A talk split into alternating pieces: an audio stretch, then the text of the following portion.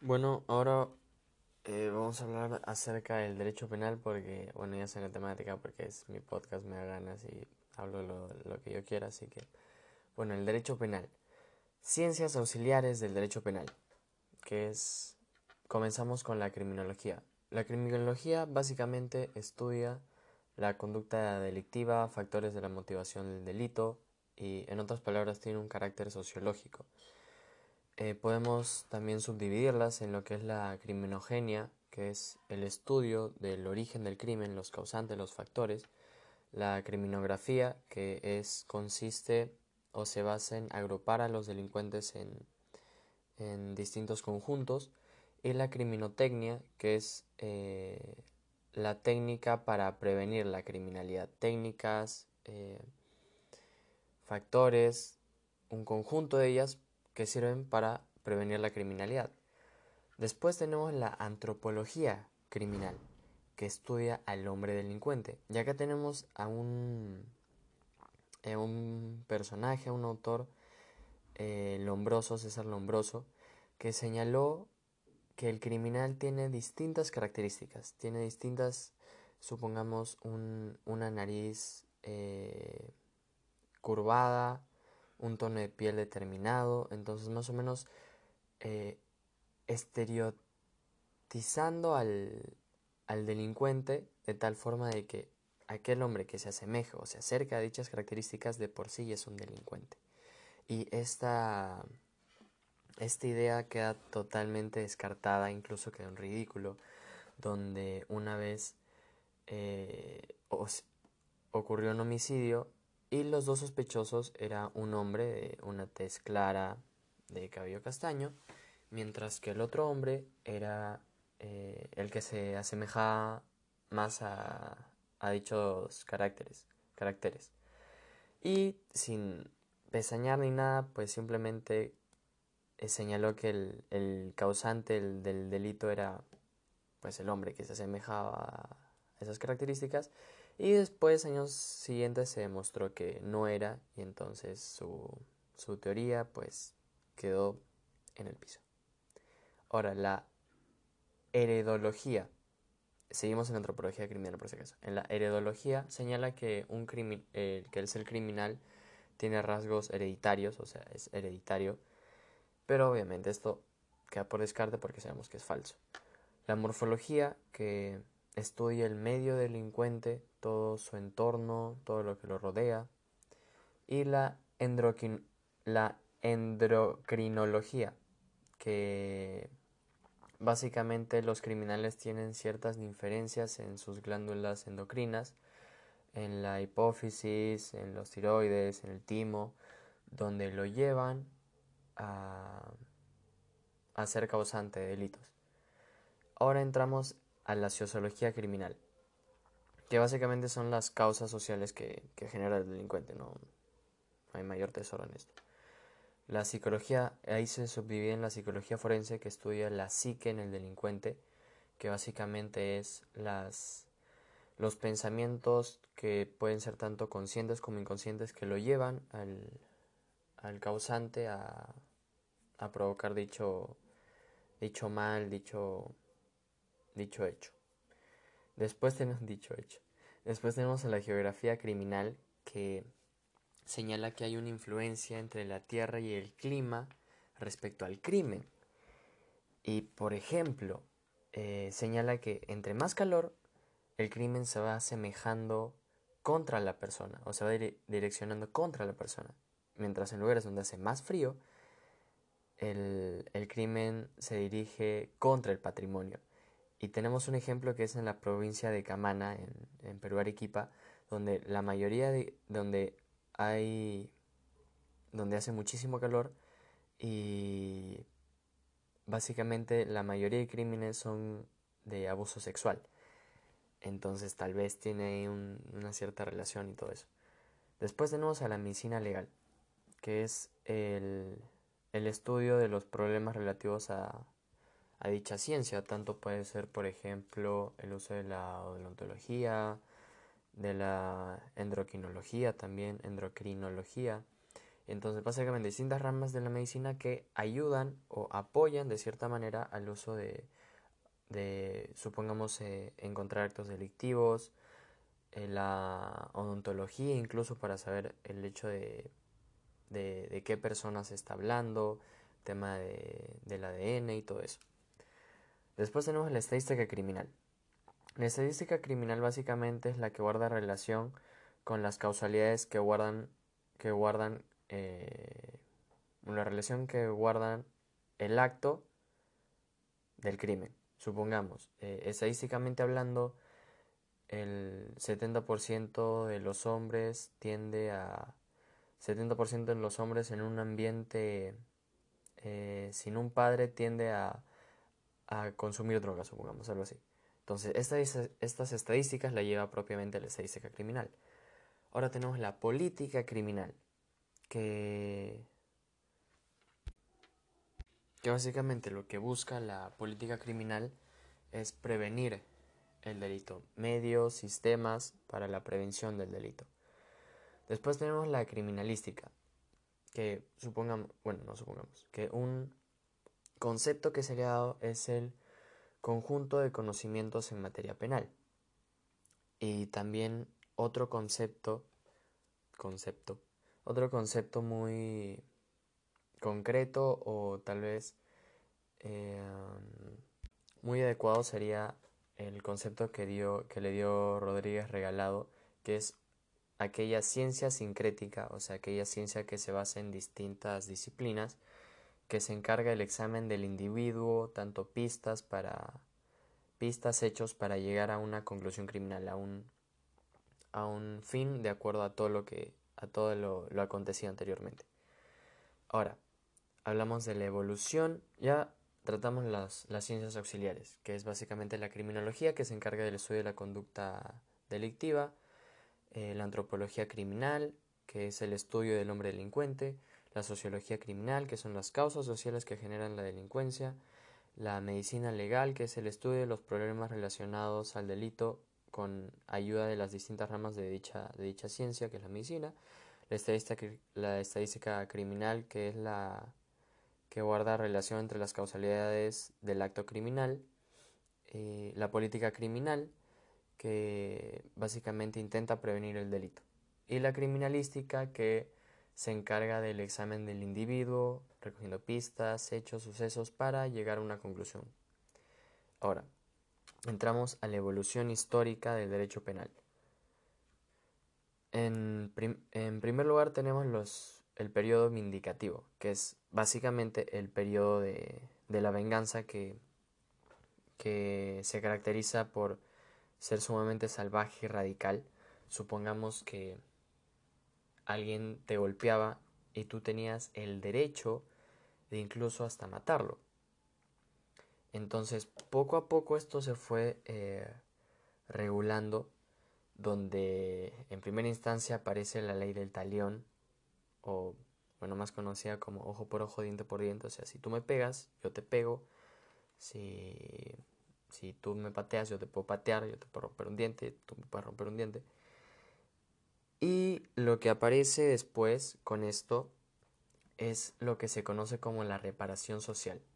Supongamos, se tiene registro que en, una familia un hombre eh, mata al, padre de dicha familia. Entonces, la esposa también tenía derecho a, que el hombre eh, decir si el hombre puede vivir o no. Pero en cambio, en cambio, lo que hace la esposa le dice al, al hombre que cometió el delito, ¿sabes qué? Yo no, yo no provoco, yo no provoco, bueno, en pocas palabras, yo no te mato si tú me das tres caballos. Y ahí es donde se inicia lo que dije que es la reparación social, el cambio de el cambio del delito por el dinero. Ahora tenemos su, su contraparte que a ver, esto se me ocurrió justo cuando lo estaba estudiando, es que básicamente lo que le sigue al periodo vindicativo es el periodo humanitario, que se conoce como el periodo de la luz. Y bueno, por ejemplo, César Menzana señala que este periodo o, o en este periodo se debe tratar con, con humanismo al que cometió el delito. Entonces, tienes en primera instancia toda la violencia que ocasionó el periodo vindicativo y segundo el periodo humanitario. Y si nos ponemos a pensar, hay eh, varios sucesos históricos donde pasa eso, ¿no? O sea, que primero se ve la violencia y se ve que no funciona la violencia y después está el... Eh, como no funciona la violencia, pues se opta por lo otro. Porque tal vez la gente está cansada, lo ve injusto, o sea, ya de como si fuese algo natural. Bueno, no tiene nada que ver exactamente con el tema, pero se me ocurrió donde lo estaba estudiando, así que se los digo porque me pinta. Y en este periodo eh, aparece un gran maestro que se le conoce como el maestro de Pisa, que nació en Pisa, en una ciudad de Italia, y pues él escribió lo que es el programa, que esta obra da origen a todo lo que es la escuela clásica, que ya después les explicaré. Y después de eso sigue el periodo científico, que lo que hace es construir medio un monstruo híbrido todo feo que fusiona el derecho penal con las ciencias naturales. Acá tenemos a representantes como César Lombroso, Garófalo, Enrico Ferri, pero el hecho de fusionar el derecho penal con las ciencias naturales lo que provoca en realidad es que se es que generó un, un retraso en la evolución del, del derecho penal, así que no contribuyó mucho que digamos. Ahora sigue el periodo intermedio. El periodo intermedio básicamente es la función entre la escuela clásica con la escuela positiva. El, el periodo autoritario, que básicamente se dio en los países en los cuales ya no era el, el en sí la sociedad o los hombres que, que provocan eh, dichos crímenes, sino era el mismo Estado el que abusaba del derecho penal. Vulneraba los derechos humanos. entre algunos ejemplos tenemos a Rusia, a China y bueno. Después de eso sigue el periodo contemporáneo, que lo que busca es que el derecho penal sea altamente pedagógico, que el, con una finalidad que el que cometió el delito tenga la posibilidad de reintegrarse, reincorporarse a la sociedad y, bueno, intentar generar un cambio en él. Después de hablar ahora de la evolución histórica del derecho penal que tenemos, eh, recapitulando, periodos vindicativos, que es el periodo de la venganza, periodo humanitario, que es que se debe tratar con humanismo al que cometió el delito, el periodo científico que fusiona el derecho penal con las ciencias naturales, el periodo intermedio que fusiona la escuela clásica con la escuela positiva, el periodo el periodo autoritario que se da en los países en los cuales el Estado abusa el derecho penal y el periodo contemporáneo que busca que el derecho penal sea altamente pedagógico. Ahora continuamos con las escuelas penales. Y les hablaré ahora solo de la escuela clásica, que como padre de esto tenemos a, Francesco de Carrara, que básicamente eh, señala que en la escuela clásica el derecho no es una obra humana o un invento humano, sino ya es de por sí una ley natural, algo que ya era inherente a que si lo creáramos o no. Y señala que el, el delito no es algo jurídico, sino más bien algo fáctico, algo de hechos. O sea, muy bien. El, el delito es algo respecto a la ley, más no de hechos. Y es que se dice eso, se dice eso ya que no se toma en cuenta al delincuente en sí, sino más que todo a la pena. O sea, no se mire el acto, se mira más el acto, perdón, que el hombre. A eso se refiere básicamente. Y que el carácter de la pena lo que busca es una equilibrar o una equivalencia en lo que se hizo y la pena que debe ser proporcionada. Bueno, eso sería básicamente todo. Es algo un poquito más largo de lo habitual, pero bueno. Bueno, en el anterior capítulo nos quedamos en, en el anterior capítulo, en la escuela clásica, y ahora vamos a hablar sobre la escuela positiva. Bueno, básicamente la escuela positiva se sustentaba en las ciencias físico-naturales y se trataba al delincuente como alguien anormal, en pocas palabras. Se, desde el punto de vista antropológico era estudiar las características del que ocasionaba el acto, el delincuente, y para Garófalo, en este caso, el delincuente era quien delinquía por su libre albedrío, quería delinquir porque quería. El hombroso señalaba que el delincuente ya nacía así, de por sí, ya estaba especificado en, su nacimiento que iba a ser un criminal. Y por otra parte, Enrico Ferri, quien escribe un libro llamado Sociología Criminal, señala que eh, el delincuente recibe muchísima influencia social. O sea, depende muchísimo de su entorno social para que cometa el acto, para que se vuelva un criminal. Y también otro, otro punto clave de la escuela clásica es que la pena era indeterminada.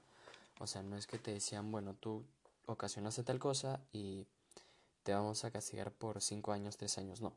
Sino que habían máximos y mínimos y que se, dirigía a que, bueno, tú vas a, a cumplir la pena cuando notemos que existe un cambio, que se provocó un cambio. Entonces, ahora, las, las grandes diferencias que tenía tanto la escuela positiva como la escuela clásica.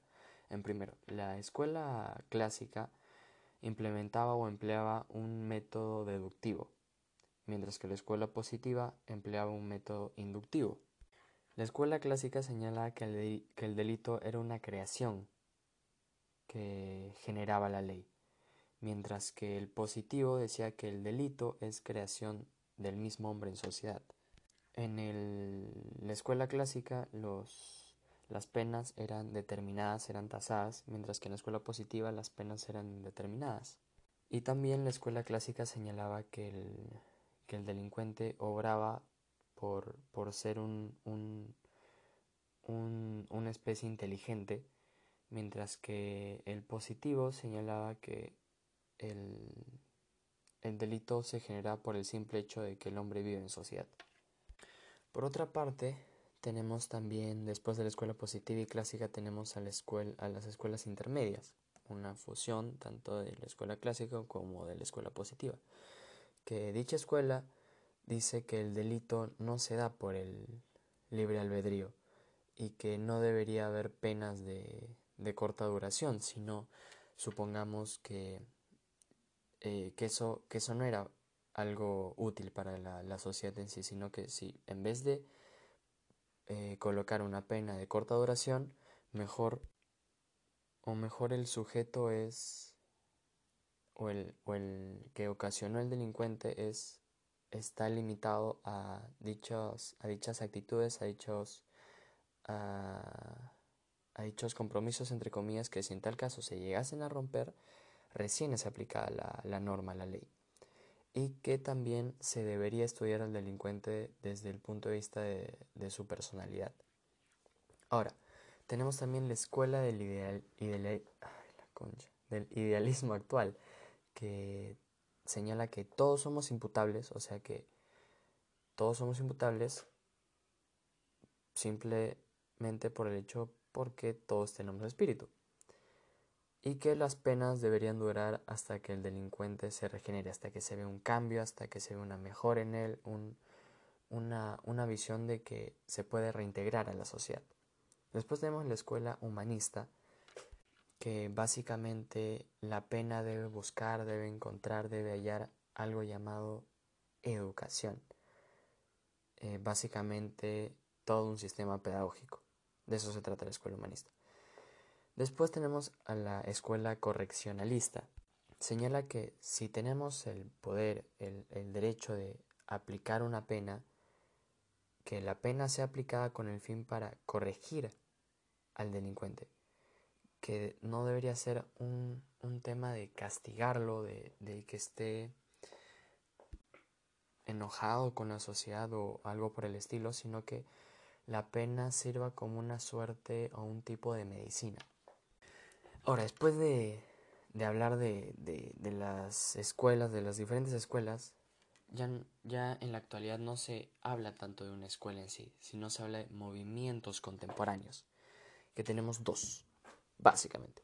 Tenemos el derecho penal mínimo, que lo que busca es la reducción del derecho penal en su máxima expresión, que el Estado debería intervenir solo y únicamente en los casos más graves, en los, en los casos más, más peligrosos o con mayor peligrosidad, y que su origen eh, proviene de los principios del derecho liberal. Eso sería en el caso del derecho penal mínimo. Mientras que en el derecho penal de garantía o el garantismo eh, busca, lo que busca es que partiendo del derecho penal mínimo es darle el mayor número de ventajas a los derechos del, procesado que está siendo juzgado o, o, al que cometió el crimen, al que cometió el acto. Entonces, básicamente eso sería todo por hoy eh, sobre las escuelas clásicas y los movimientos contemporáneos. Y ya después vamos a hablar sobre más cosas y todo ese tema. Así que, gracias. Les juro que me da una paja impresionante hacer este, este podcast, amigo, porque no sé, no sé, ok, no sé, pero al final es para mi estudio, para mí también. Ya, el punto es de que vamos a hablar sobre la ley penal. La ley penal hay que hablar primero sobre su fuente, su concepto, su origen y sus características. La fuente básicamente responde a la pregunta en qué produce la ley penal. Esto se divide en la producción, y en la cognición. La producción se refiere al monopolio del derecho penal que es el Estado. A monopolio me refiero a que el Estado es el único de, de ejercer la ley penal, de modificar la ley penal, por eso se dice un monopolio, es el único que tiene el poder de hacer todas esas cosas. Y a cognición se refiere que supone el conocimiento de la ley penal, por, por eso solo deben ser promulgadas eh, sino publicadas. Eh, básicamente el conocimiento que se tiene de dicha ley. Ahora el concepto. ¿Qué es la ley penal? La ley penal es una expresión que debe estar por escrito, respetando obviamente la Constitución, y que tiene una base fáctica, una base de hecho. El origen básicamente de la ley penal es eh, sobre todo en el Congreso, pero también se consideran originarios tanto los, el presidente, las instituciones públicas autónomas, los gobiernos regionales, gobiernos municipales, incluso los colegios profesionales. Rimó todo, sin capaz. Bueno, y en características tiene lo que es eh, exclusiva, que solo ella puede establecer los derechos y faltas y sus consecuencias. Ella es la única que puede establecer eso. Y obligatoria porque todos estamos en la razón de acatarla y obedecerla, obviamente. También es ineludible. Eso implica que debe cumplirse en tanto no sea derogada. Supongamos, eh, a alguien lo sentencian a, bajo una ley que dice que te tienen que sentenciar en un rango entre 5 y 10 años de prisión. Pero tú entre ese, en ese lapsus eh, sale una nueva ley y ya no son de 5 a 10 años, sino son de 2 a 5. Entonces la ley tiene que ir a favor tuyo y ya se modificaría y sería el caso de, de 2 a 5. Después es igualitaria, que implica que todos somos iguales ante la ley, no hay ninguna, ningún tipo de discriminación y es constitucional, que tiene vigencia en un espacio geográfico y determinado. Eso ya depende, eso obviamente las leyes penales van dependiendo de, de cada estado, de cada país. Y también, o bueno, eh, hablando ahora sobre los principios, tiene el principio de legalidad, que la ley es la, la única fuente de derecho desde el punto de vista constitucional o nullum pena sin lege, o sea, no, no hay pena sin, si no hay una ley escrita. Después tenemos el principio de exclusividad, que solo la ley, o en nuestro caso el Poder Ejecutivo merecido de facultades delegadas por el Poder Legislativo, puede crear dichos delitos, solo eso. Después tenemos el principio de retroactividad, que puede ser considerado delitos o una ley, pueden ser considerados delitos a una ley que lo catalogue como delito. O sea, si la ley tal cual no dice que dicho suceso, dicho acto no es un delito, pues no es un delito. Respecto al... después, bueno, después tenemos el principio de lesividad, que, que únicamente puede ser delito en tanto esté expresamente definido en la ley penal. Después tenemos el principio de determinación. El principio de determinación indica que la ley se establece de manera clara, taxativa, acerca de cuáles son sus elementos de esa acción que va a ser sancionada, o sea, explicarlo y, y detallarlo tal cual.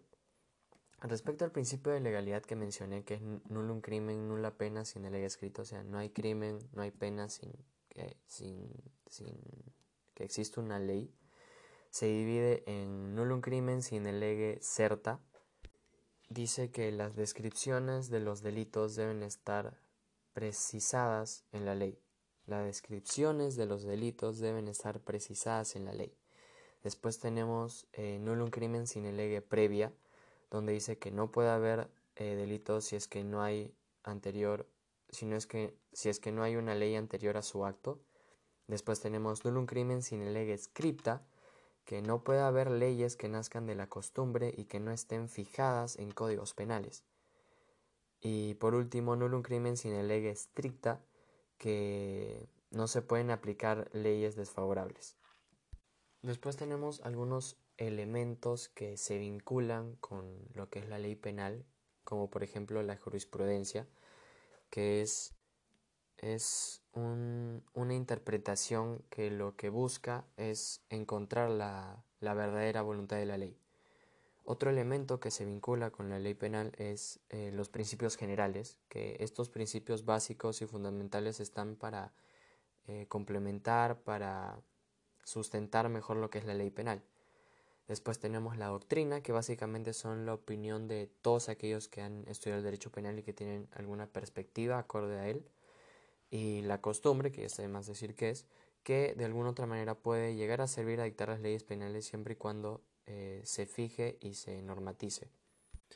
Después tenemos lo que son las leyes penales en blanco, que sinceramente no he entendido muy bien ese tema, he intentado entenderlo, así que no sé si al 100% estará bien, pero básicamente es esto.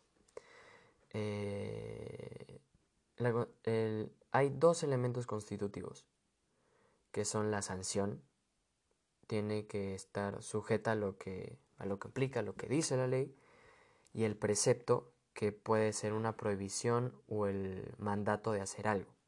Entonces, la ley penal en blanco se genera cuando la sanción, cuando lo que está sujeto a lo que dice la ley, está dicha.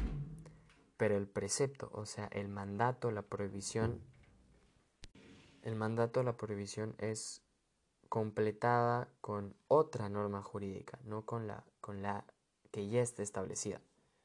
O sea, la sanción ya está fijada y está establecida, pero el precepto, lo que es la, la, prohibición, eh, se va a formular de una forma muy, muy genérica, muy global. Más o menos eso es lo que entendí acerca de, la ley penal.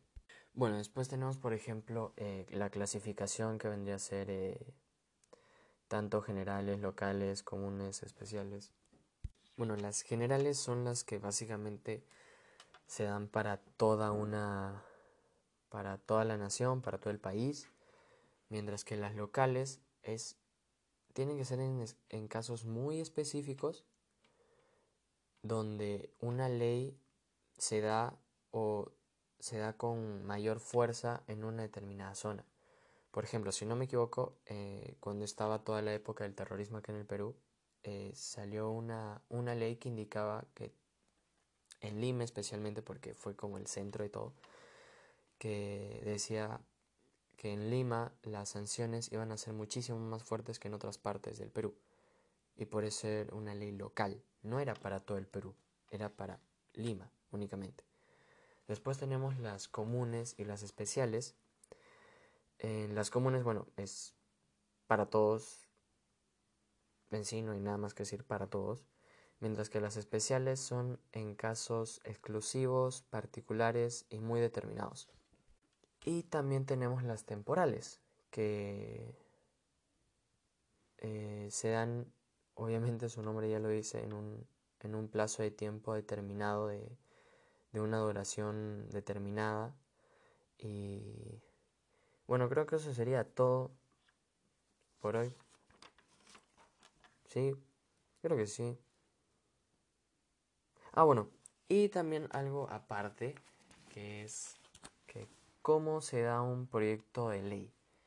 Miren, cuando un proyecto de ley es aprobado, cuando el proyecto de ley está aprobado, ese proyecto de ley se le envía al presi, se le envía al presidente eh, por el Congreso para que lo promulgue dentro de un plazo de 15 días. El presidente tiene 15 días para eh, ver si se promulga o no dicho proyecto de ley.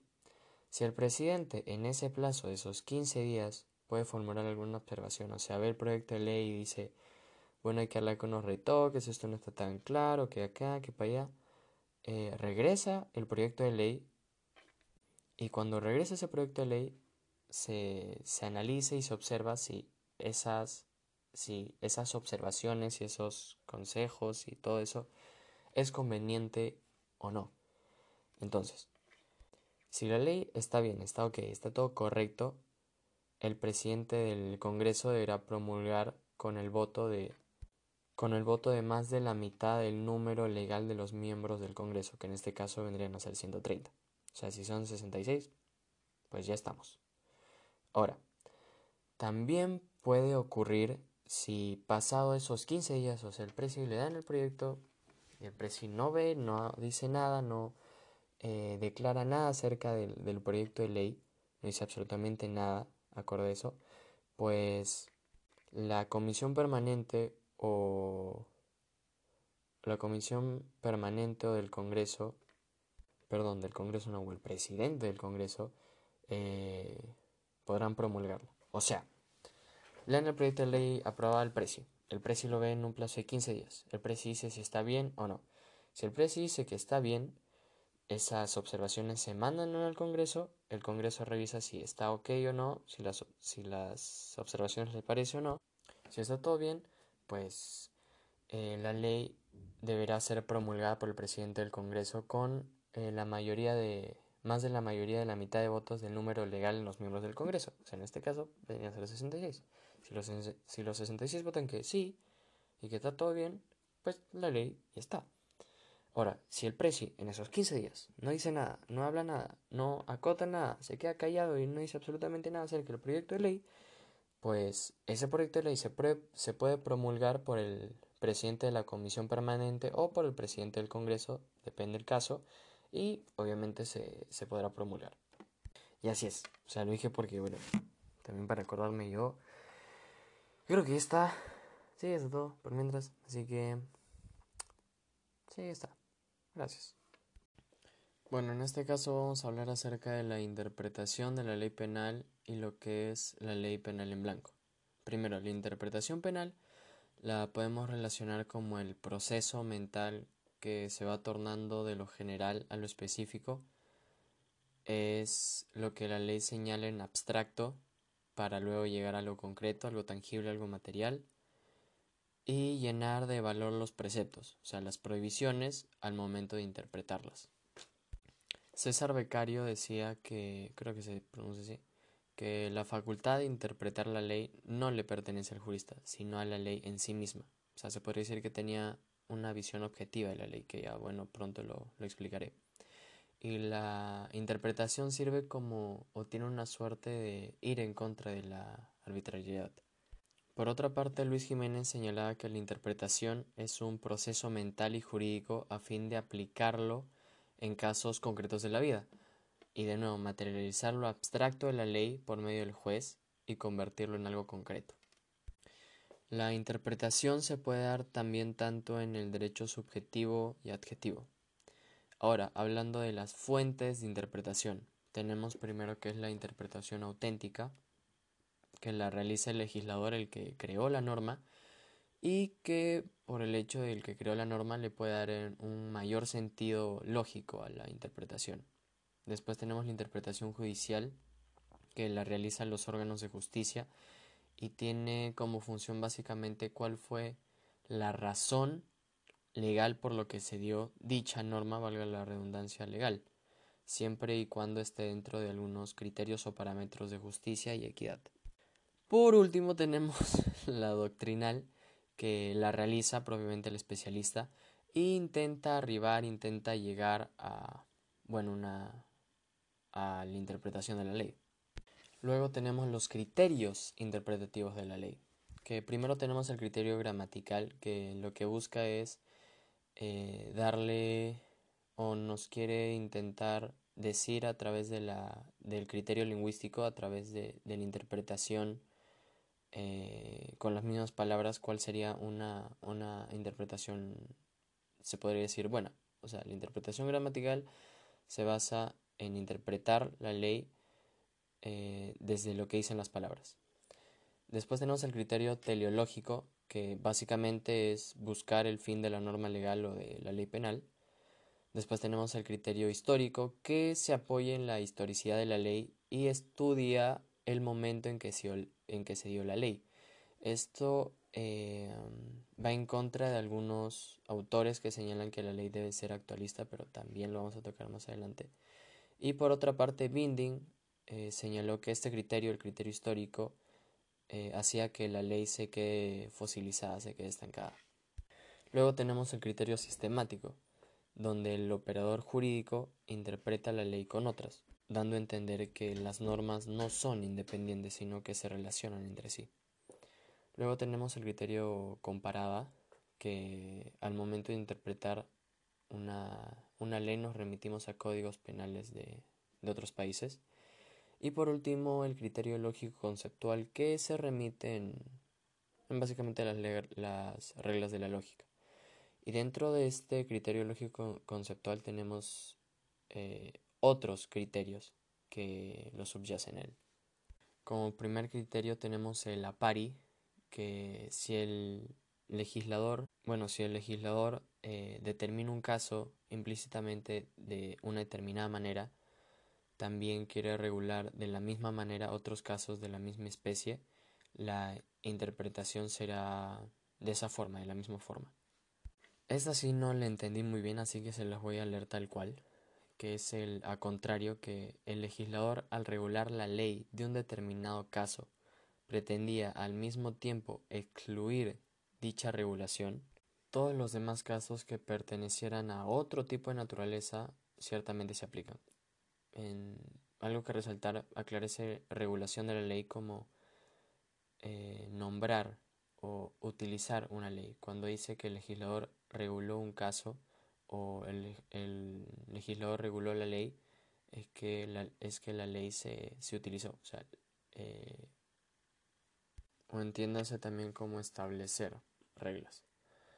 Luego tenemos el fortiori, que el legislador al regular un caso ha pretendido regular otros en tanto, bueno, se, se o se verifique que hay un argumento de fuerza aplicarse, al aplicarse y se pueden utilizar dos básicamente, que es el ad minore ad maius, que dice que si se prohíbe lo menos, es lógico, es razonable que se prohíba lo más. Y por otro lado, el ad maiore ad minus, que dice si alguien tiene las facultades de hacerlo más, también es lógico que tenga las facultades de hacerlo menos. Luego tenemos al generalis sensu, que establece una interpretación extensiva, una interpretación amplia, de lo que dice la norma, siempre y cuando las normas eh, legales sean favorables para el reo. El stricte lege es que la interpretación debe ser restrictiva, debe ser lo más eh, concreta posible, lo más definida posible, siempre y cuando las normas legales, las normas penales, sean desfavorables o drásticas para el reo, para el procesado. Y por último tenemos el ad absurdum, que básicamente una interpretación concreta debe ser lo más concreta posible, ya que si al momento de incrementar o colocar otros argumentos no nos dirijamos o no nos condu, ¿cómo se dice? No sé cómo se dice. No nos dirijamos a, a una situación carente de sentido. Después tenemos las llamadas máximas interpretaciones. Las máximas interpretaciones básicamente son una serie de pasos, serie de ideas que se basan en la experiencia de los jueces, en la experiencia eh, de los jueces al momento de administrar la justicia, ¿no? Y bueno, es de más decir como cualquier experiencia que no tiene una validez absoluta, ya que puede existir o puede encontrarse un argumento más fuerte que nos indique que no, no es aconsejable seguir esta interpretación. Cabe resaltar que no es de una índole dogmática, sino de una validez jurídico positiva. O sea, al referirme jurídico positiva me refiero a que tiene una validez puramente legal. Y más que todo, más allá de, la interpretación en sí, sirve eh, o tiene una finalidad referida a orientar al juez. Ahora, la clasificación de las máximas interpretaciones. La primera es las restrictivas, que son aquellas que tratan de reducir al máximo, al máximo el ámbito de aplicación eh, de la norma legal con la finalidad de evitar algún tipo de prejuicio en contra del juzgado, o sea, en contra del que es juzgado, que se dividen en, eso tampoco se, es latino, ¿ok? No rompan las pelotas. Excepcio es estrictissime interpretación que cuando en una norma legal se encuentra una norma excepcional, la norma excepcional va a primar sobre la norma general. Me acuerdo que me he equivocado, ok, el último que he dicho, bórrenlo de sus mentes, y es que cuando una norma legal, en una norma legal se encuentra una norma excepcional, se tendrá que ser o tendrá que tener una estricta interpretación, casi una interpretación literal. Ahora, el penalis un restringenda, que las leyes serán estricta, de estricta interpretación cuando siempre y cuando las penas sean graves. Obviamente esto es lógico que, va, que va con el fin de proteger al justiciable, ¿no? Luego está el nullum crimen sin ley previa, que, bueno, no hay delito si es que no hay una ley previa que así lo tipifique, que así lo, que así lo diga. Luego tenemos al nullum privilegio sin ley, que el procesado no puede tener ningún privilegio si es que no hay una ley que así lo tipifique o lo contemple. Y por último, y por último tenemos al cesante ratione legis cesa nipsa dispositione, que básicamente es desaparecía la razón de la ley, pues simplemente ya no hay razón de aplicarla. Luego, eh, seguimos en las máximas aplicaciones, ¿ok? Máximas aplicaciones, las máximas interpretaciones. Después tenemos a las máximas planificantes que donde la ley no distingue, donde la ley simplemente no distingue, por más que seamos jueces, pues tampoco podemos distinguir. Por otra parte, también está en que no se debe juzgar sin tener en cuenta la ley entera. O sea, no se puede juzgar si tenemos en cuenta solo pequeños fragmentos o pequeñas partes de la ley. Luego, lo que abunda no daña. Esto significa que uno puede Mm, sobrepasar los extremos de lo que dice la norma, siempre y cuando ésta no daña al procesado. Por eso es que lo que abunda no daña. Luego tenemos las máximas privilegiantes que dicen que cuando hay duda, cuando existe la duda en la interpretación, siempre esta duda debe resolverse a razón favorable del procesado. Luego, también cuando hay duda, siempre se debe concluir con la mínima sanción para el procesado. Eh, también que la ley posterior deja sin ningún efecto a la ley anterior y que las normas especiales priman sobre las normas generales. Luego tenemos los principales baremos de la interpretación. Acá señala que la primera interpretación o o la que fue primera fue la interpretación estática, o sea, la interpretación eh, o también llamada la teoría subjetiva de la interpretación. Y más tarde aparece la interpretación dinámica o conocida como la teoría objetiva la interpretación. O sea, la interpretación estática, teoría subjetiva. Interpretación dinámica, teoría objetiva. La teoría subjetiva es básicamente indagar qué es lo que quiso el autor de la norma legal y bueno, esto cabe señalar que duró muchísimo en los regímenes absolutistas, ya que se daba, eh, se da mucho valor a lo que decía el, monarca. Porque, repito, la teoría subjetiva es plenamente la voluntad del legislador. Por otra parte, Rousseau eh, trataba de encontrar a un legislador razonable y justo, una manera de... Se podría decir una manera utópica de un legislador, una manera idealizada de, un legislador. También Voltaire eh, señaló que los jueces son los esclavos de la ley, no son los árbitros. O sea, no son los que los que mandan o ponen las reglas en el partido, sino los que se se o los que obedecen a la ley. Bueno, para aclarar esto es que en la teoría subjetiva da entrada a buscar la voluntad del legislador, pero bueno, desde un punto de vista teórico,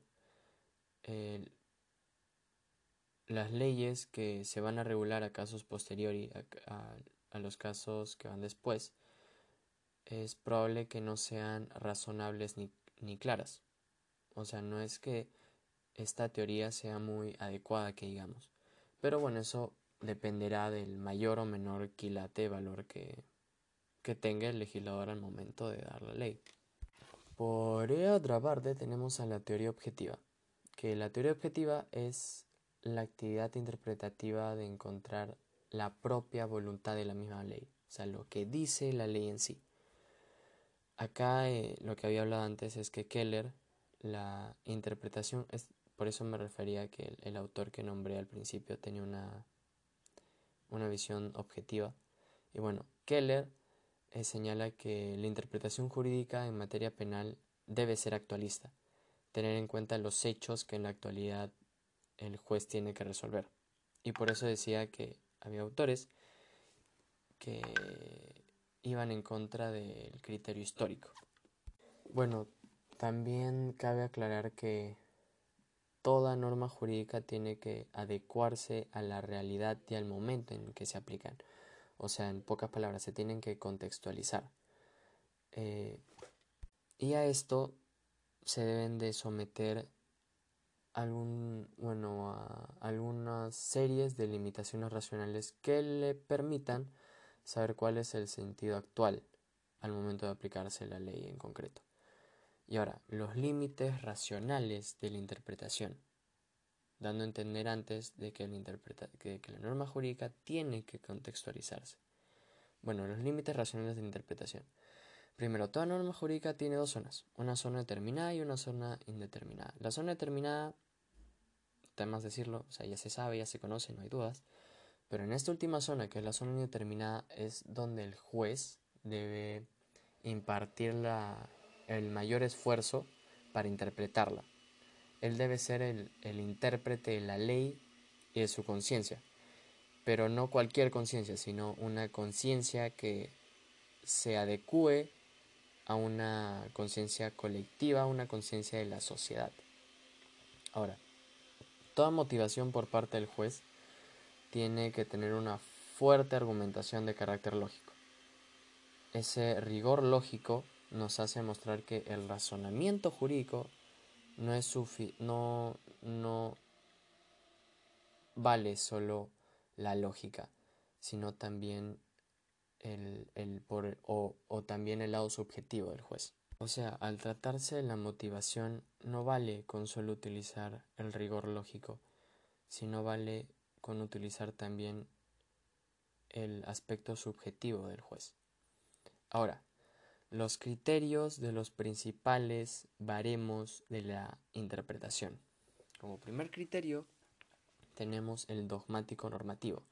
Es que si el derecho expresa un sentido unívoco, el intérprete debe descubrir y sistematizar este sentido unívoco.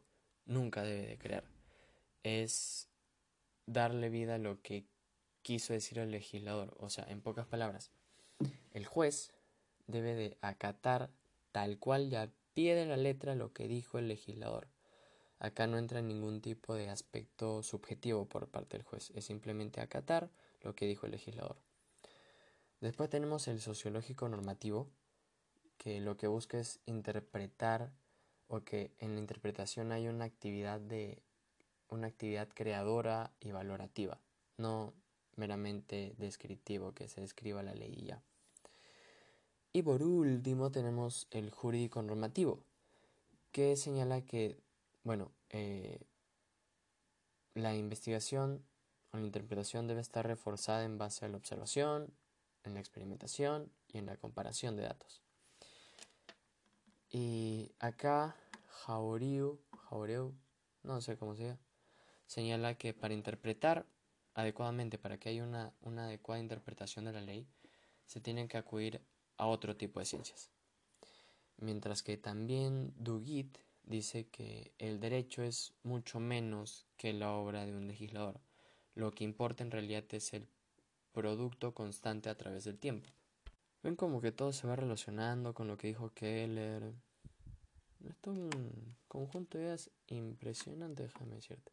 Bueno, aquí básicamente el, pensamiento que, nos quiso decir Dugit es que, que, que nos dice que las, que las variaciones de la vida social son las que van a eh, marcar una suerte de extranormatividad y que de ahí surge el teleologismo, lo que habíamos dicho, la finalidad de, la o sea, bajo las variaciones sociales, bajo las variaciones de la vida social, de la vida cotidiana, es que el teleologismo es que la finalidad de la ley va a cambiar. Y también no solo el teleologismo, sino la jurisprudencia de interés o la escuela del derecho libre. Bueno, estos movimientos buscan dirigir la interpretación de las leyes hacia la finalidad que se busca por parte de la sociedad al resolver un caso en concreto. O sea, está más decir, si obviamente la sociedad es cambiante, las leyes también son cambiantes, por lo que no pueden ser estáticas. Y de ahí es de que, no sé si recuerdan, pero yo dije que la interpretación estática es la teoría subjetiva. ¿Me entienden? Interpretación estática porque es, es la, es el valor del legislador, que no es cambiante. ¿Ven cómo se entrelaza todo? Es impresionante.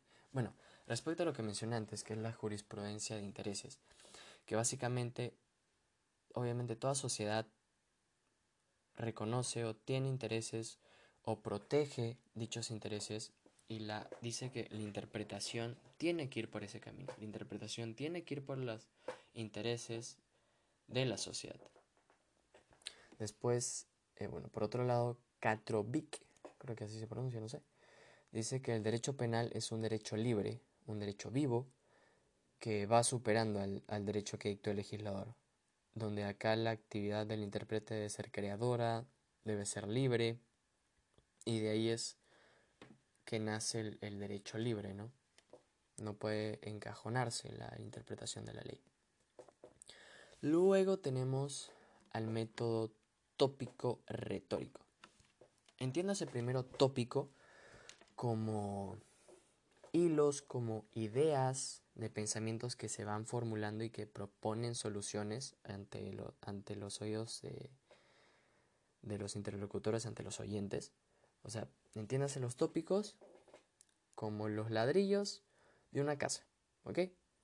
Y la retórica es la capacidad de poder visualizar dicha casa. Es la capacidad de, de eh, buscar los argumentos más convenientes para cada caso. Después, eh, bueno, Aristóteles, Aristóteles, Aristóteles señalaba que hay dos tipos de conocimiento. El conocimiento apodíctico, que partiendo de una premisa basada en la lógica se llega a una conclusión que dicha conclusión llevaba a una verdad absoluta. Ese era un tipo de, conocimiento. Mientras que el otro conocimiento era el dialéctico, que era un conocimiento incierto e inseguro, que tenía un razonamiento falso con una apariencia de verdadero. Bueno, también cabe señalar que el razonamiento tópico sirve para la creatividad argumentativa y la invención en busca de nuevos tópicos de nuevos hilos de pensamiento. Luego entramos a los principios de la interpretación, pero desde una perspectiva de balanceo. ¿Ok? Acá señala que eh, la ley o la voluntad de la ley debe de indagarse, pero teniendo en cuenta la voluntad, la voluntad objetiva de la ley. Por otra parte, también señala que debe de cobrar importancia o debe de importar el momento en que se va a aplicar la ley, no el momento en que se cree, en que, no el momento en que se creó o se elaboró dicha ley.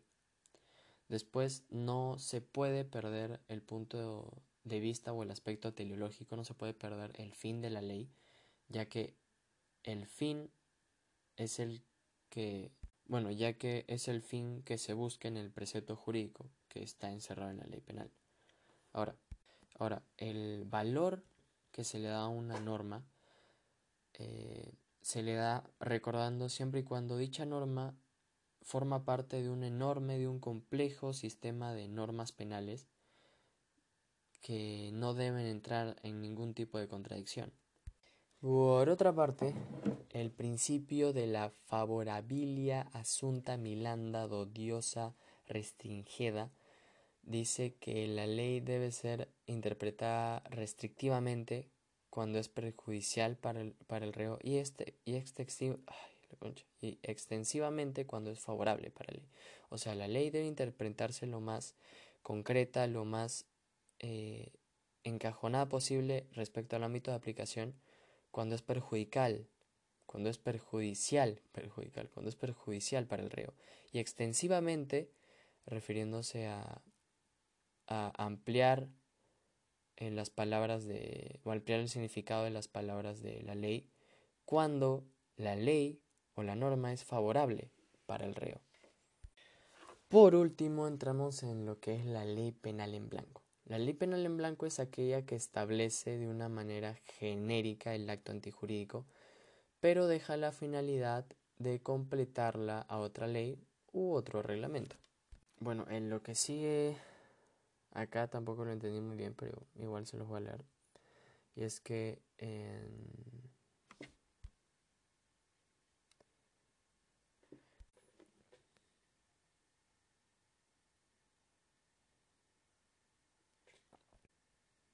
Bueno, eh, por otra parte, la ley penal en blanco o abierta fue creada por Binding a razón de distinguir las leyes en las cuales quedaba determinada la sanción punitiva y la norma prohibitiva que deben ser reguladas por otra norma u reglamento. La ley penal en blanco son leyes en las que su complemento que es vacío se puede encontrar en la misma, como pueden encontrarse en otras normas que no necesariamente deben ser leyes. Hay casos donde la fuente se complementa con normas de menor rango. Bueno, acá tenemos eh, la ley penal propia o la ley penal es propia cuando la complementación del precepto eh, está bajo una instancia de inferior jerarquía. Quiero que se entienda que la norma tiene tanto la sanción como el precepto, ¿ok? La sanción es obviamente el castigo en sí y el precepto que es donde se tiene mayor inconveniente, el precepto es la prohibición en sí, o sea, ¿qué te prohíbe la sanción? Ya está, pero ¿qué te prohíbe la norma que no hagas? Y básicamente es que la ley penal en blanco es donde este precepto es muy genérico, por lo que se necesita de otras normas o de otras leyes para poder complementarla. Por eso se dice que cuando se confía plenamente la complementación del precepto, es propia cuando esa complementación se da en instancias legislativas de inferior jerarquía, en este caso. Luego, una ley penal en blanco es impropia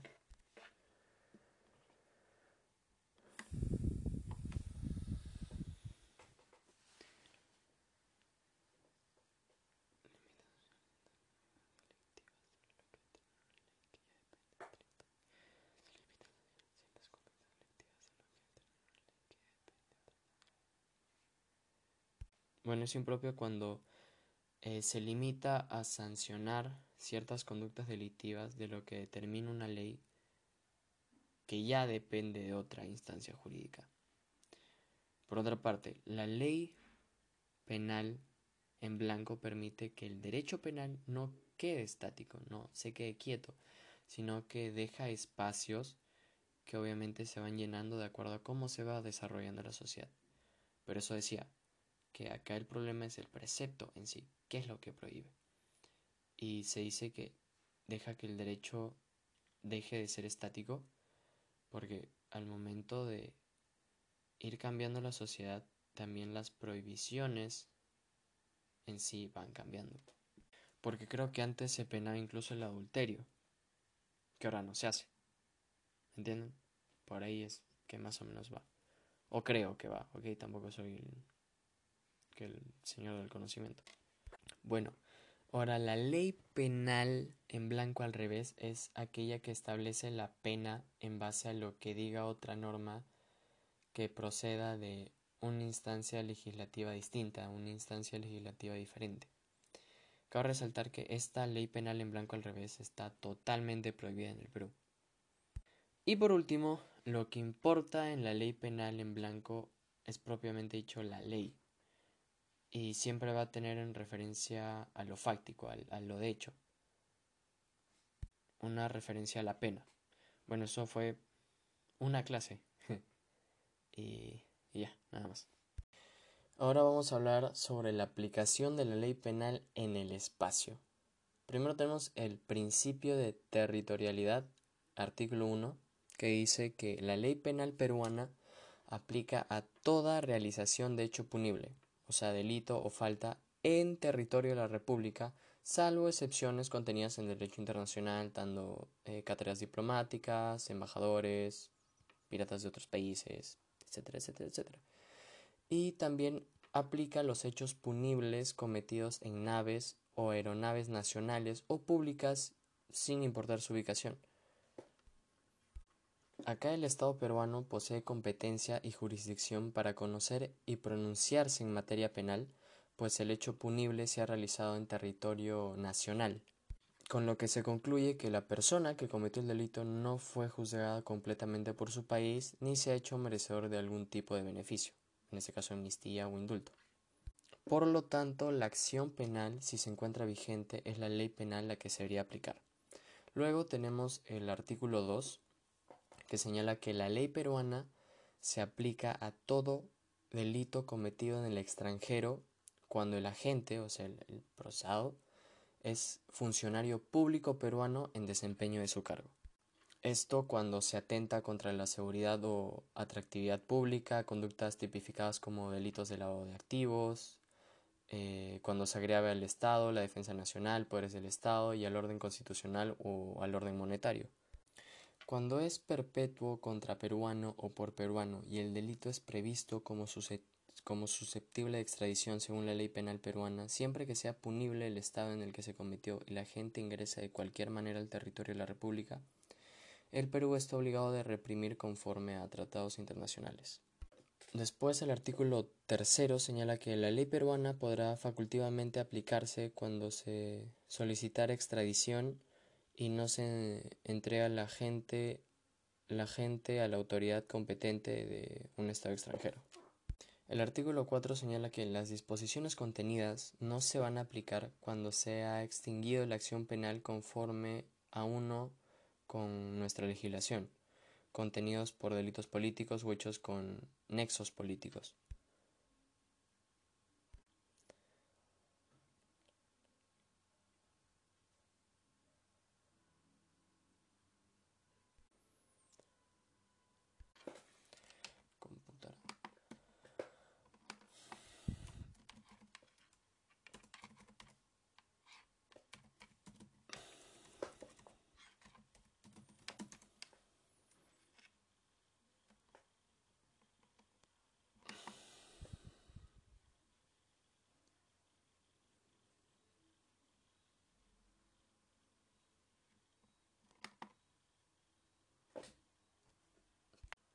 Que se tomará en cuenta la pena que cumplió también en el otro país.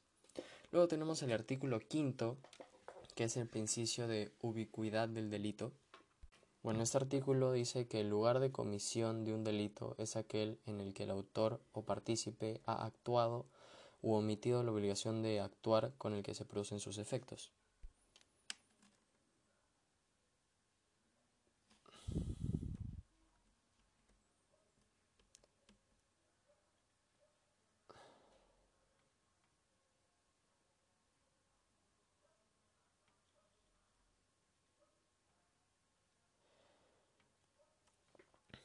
Estos cinco artículos son la esencia de gravitación del estudio que concierne a la aplicación territorial.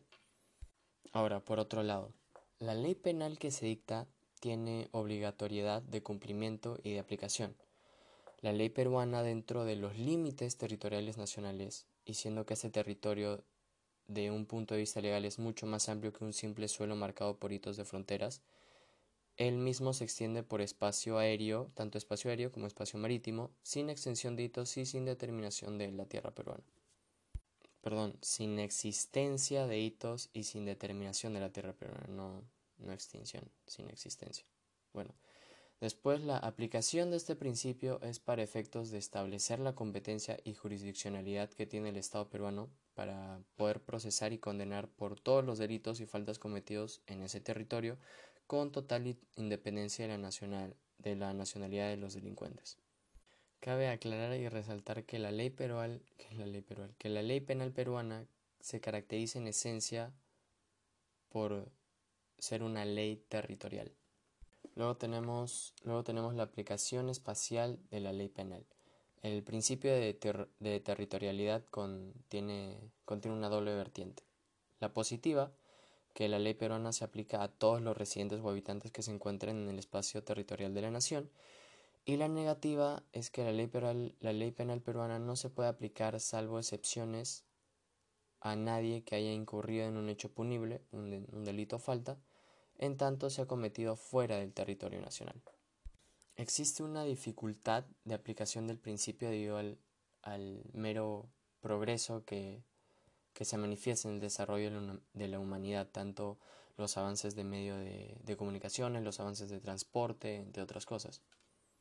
Bueno, la facilidad para cambiar de países añadida a la transformación de problemas clásicos básicos y fundamentales en cuanto se refiere a las conductas delictivas que hoy en día se han perfeccionado, eh, la nueva aparición de delitos y nuevas sanciones, tráfico de, de drogas, enriquecimiento ilícito, ha determinado a fin de que los delitos no queden en situación de impunidad y se tenga que realizar un trabajo detallado de la aplicación de la ley penal en el espacio. Cuando se habla, cuando se habla de la aplicación espacial de la ley penal, se tiene que hablar de un derecho penal normal y un derecho penal internacional. El derecho penal internacional comprende todos los delitos previstos en los respectivos códigos penales de países de, de mundo en tanto tengan trascendencia internacional mientras que el derecho, uno es el derecho penal internacional, el primero que dije, y después está el derecho internacional penal, que está integrado por los hechos de estructura puramente internacional.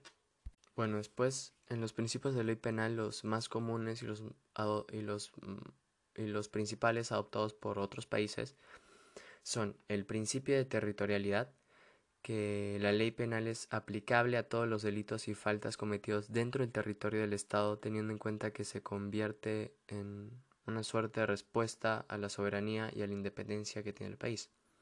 Luego tenemos el principio de personalidad, que dice que la ley penal aplicada es correspondiente al país de procedencia del individuo sin importar la ubicación del delito cometido. Bueno, esto aplica de forma excepcional y cuando las circunstancias lo exijan. Luego tenemos el principio real o de defensa, que, que lo que pretende es la procesión y sanción de los delitos que atacan eh, este interés nacional con arreglo a la legislación del país que ha sufrido el ataque sin importancia de la ubicación del delito cometido. Y por último tenemos el principio de justicia mundial, el jus desaprehensiones, que dice que todos los estados integramos una comunidad internacional con la obligación de procesar, de sentenciar y juzgar a cualquier, a cualquier delincuente que hubiera cometido un hecho punible en su territorio sin importar su nacionalidad o ubicación del delito. Esta justicia internacional que sirvió de primer paso para la creación de un Tribunal de Justicia Internacional eh, que funciona en La Haya. Bueno, hablando de otro tema, en el Perú el principio madre es el principio de territorialidad. También se aplica el principio real o defensa y principio de personalidad. Y bueno, el principio de justicia mundial no se logra aún debido al interés de cada país de procesar y juzgar y condenar a las personas que en su propia patria y estado cometieron el delito. O sea, el principio de justicia mundial sería algo así como algo soñado, algo utópico. La ley penal, según nuestro sistema legal, rige en el territorio peruano y se aplica al autor del delito o al cómplice sin tener en cuenta su nacionalidad ni la naturaleza del delito, tomando en cuenta principalmente el ámbito del territorio nacional.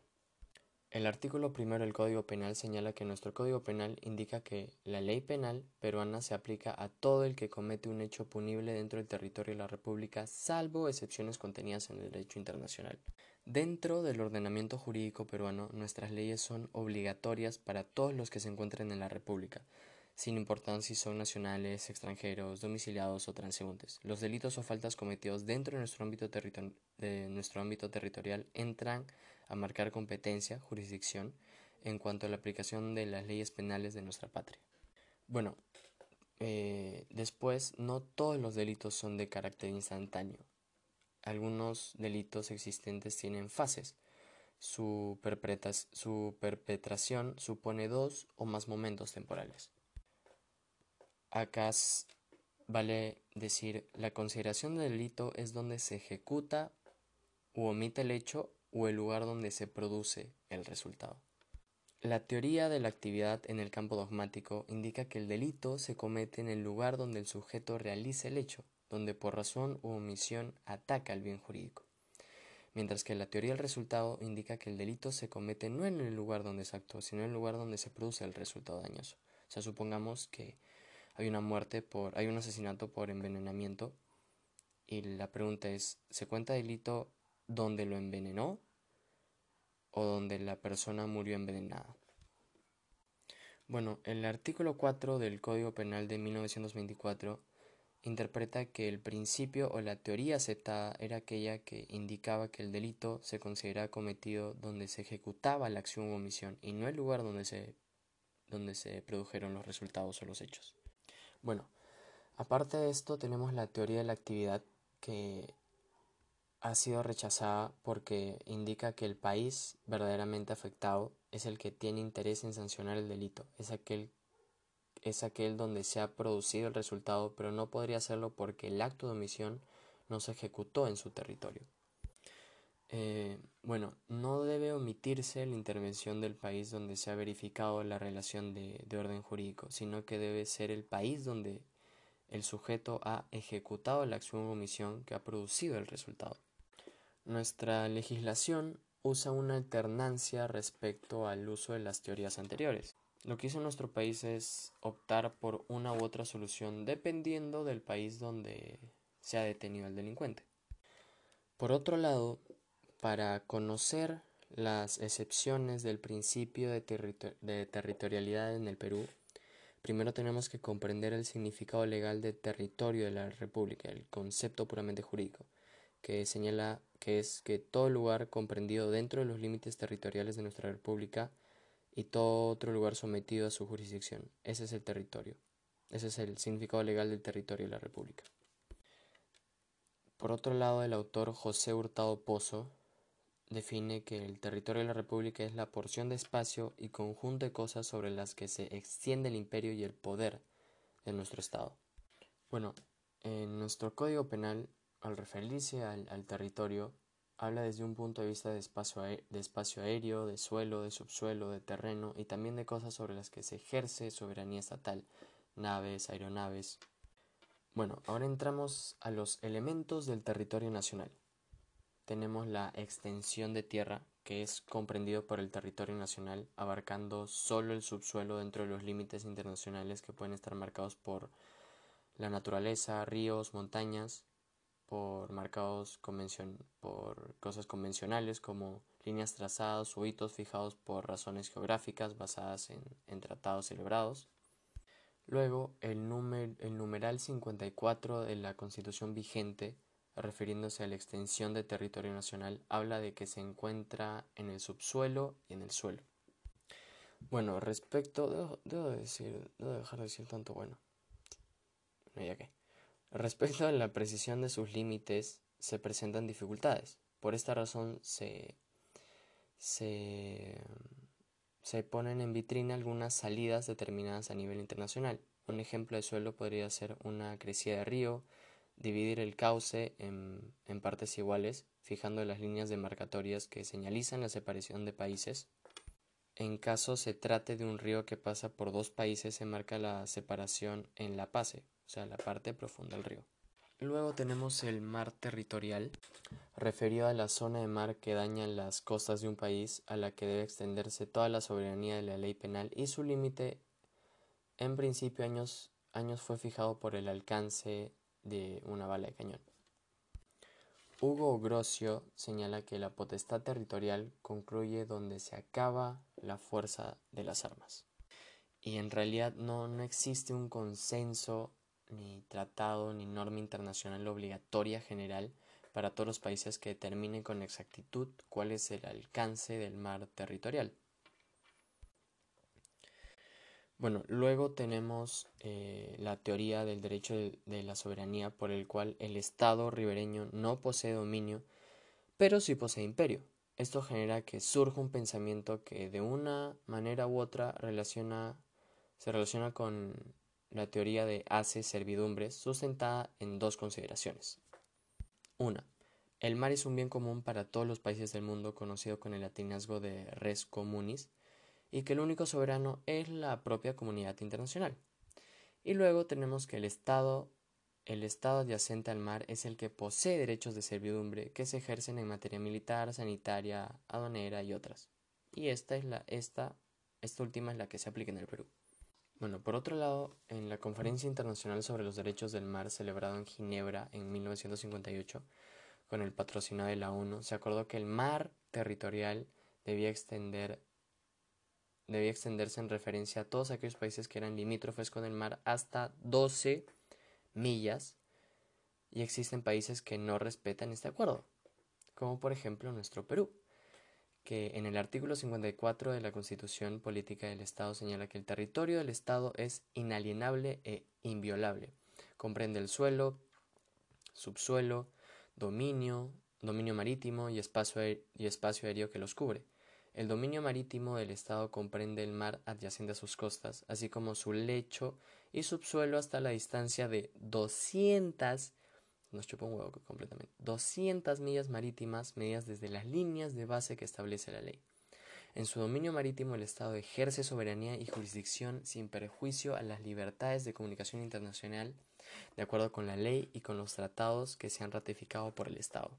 O sea, nuestro país adoptó la tesis de 200 millas, pero en realidad es más que nada un derecho preferencial que tiene el Estado peruano para acceder a la riqueza que tiene el mar, la pesca y dicho límite no debe afectar la libertad de navegación que le, que le corresponde a todos los países del mundo.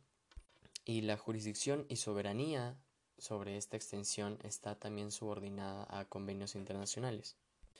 Por otro lado, el Perú celebró el Tratado de Montevideo en enero de 1989.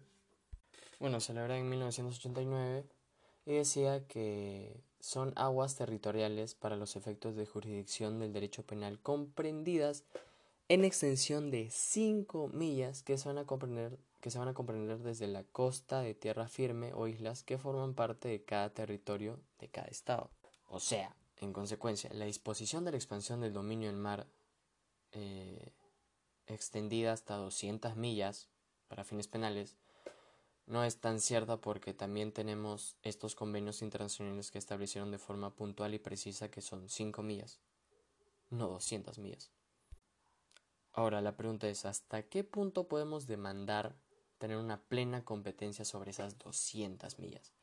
Para poder asegurar las 200 millas, nuestro país debería ser una potencia mundial, un país de los países. Y otro punto a considerar es que, pues, no todos los países aceptan estas 200 millas. Luego, con relación con el alta mar, tenemos el territorio flotante. constituido por las naves de bandera nacional, imprescindible diferenciar las naves del Estado con naves que pertenecen a particulares. Por un lado tenemos las, naves públicas, que comprenden también naves de carácter diplomático y científico, son las que pertenecen al Estado y se les considera indefectiblemente como parte de nuestro territorio nacional en todo momento y lugar. Los delitos cometidos a bordo de estas naves públicas son juzgadas por la ley del país al que pertenecen, aun cuando el hecho haya tenido lugar en aguas jurisdiccionales que pertenezcan a terceros estados. Así está consagrado por muchos cuerpos internacionales, los tratados celebrados y también fijados en el Código Penal, artículo primero, que la ley penal peruana se aplica a hechos punibles cometidos en naves nacionales sin importar su ubicación. Después tenemos las naves nacionales, las naves privadas, las naves nacionales privadas, que la ley penal peruana solo se aplica cuando el delito se comete en tanto esas naves se hallen en alta mar donde ningún otro estado ejerza soberanía. Después tenemos el espacio aéreo, que calificado como la columna perpendicular del aire que cubre la tierra y las aguas, extendido sobre el territorio de la nación y forma parte de la nación. El Estado ejerce una suerte de jurisdicción de su, de su soberanía sobre las capas atmosféricas envolventes de su territorio y mar básicamente por razones de seguridad nacional. En torno al alcance y naturaleza de este hecho, la doctrina no ha sido pacífica, tanto así que tenemos tres teorías en su referencia. Eh, tenemos la completa libertad del aire, que señala que el aire pertenece a la humanidad por lo tanto, si hubiese una suerte de derechos de Estado subyacente, tenemos que entender que ese derecho debe ser muy limitado, ya que el Comité Jurídico Nacional de Aviación en el proyecto del Código Internacional del Aire que se produjo en 1911 por el Congreso de París, indica que el aire es para todos, salvo una parte de este espacio aéreo que va a corresponder al país sobre el cual se levanta esta zona aérea pero limitada. Después debe darse señala que debe darse una división del espacio aéreo, un espacio aéreo en dos zonas, una territorial que se somete a la legislación del Estado subyacente y una libre que corresponde a todos los países del mundo. Una subversión total del espacio aéreo a la soberanía del Estado, en este caso, todo el Estado aéreo corresponderá al país sobre el cual se levanta eh, este espacio aéreo. El artículo 54 dice que el Estado ejerce soberanía y jurisdicción sobre el espacio aéreo que cubre su territorio, pero sin indicar el área, el número de millas, no especifica nada de eso y la extensión. Se remite a lo que digan los convenios internacionales que nuestro país haya ratificado, respetando las libertades de comunicación internacional. El dominio estatal que, que tiene cada país en relación al espacio aéreo, al espacio aéreo, Dios todo lo que cuesta, era un tema no muy tratado pero hoy en día sí es tratado por la riqueza que tiene el espacio aéreo. Actualmente tenemos vía satelital, vía de comunicaciones, y el Perú tiene beneficios por permitir la transmisión de partidos de fútbol. También tenemos el territorio volante. Para los delitos cometidos en las aeronaves se hace un, un distingo según a quién le pertenece la nave. Cuando la nave es pública, su nacionalidad ya determina, no importando su ubicación, la, jurisdicción penal del Estado peruano. Cuando la nave es privada y se encuentra en vuelo, la ley aplicable es la del Estado subyacente. Más es de aplicación la ley peruana cuando se hay en aires que están sometidos a ninguna soberanía. Luego tenemos los territorios de ocupación es el territorio de un país que se encuentra total o, o, parcialmente ocupado por otro Estado extranjero. Se pueden dar dos supuestos.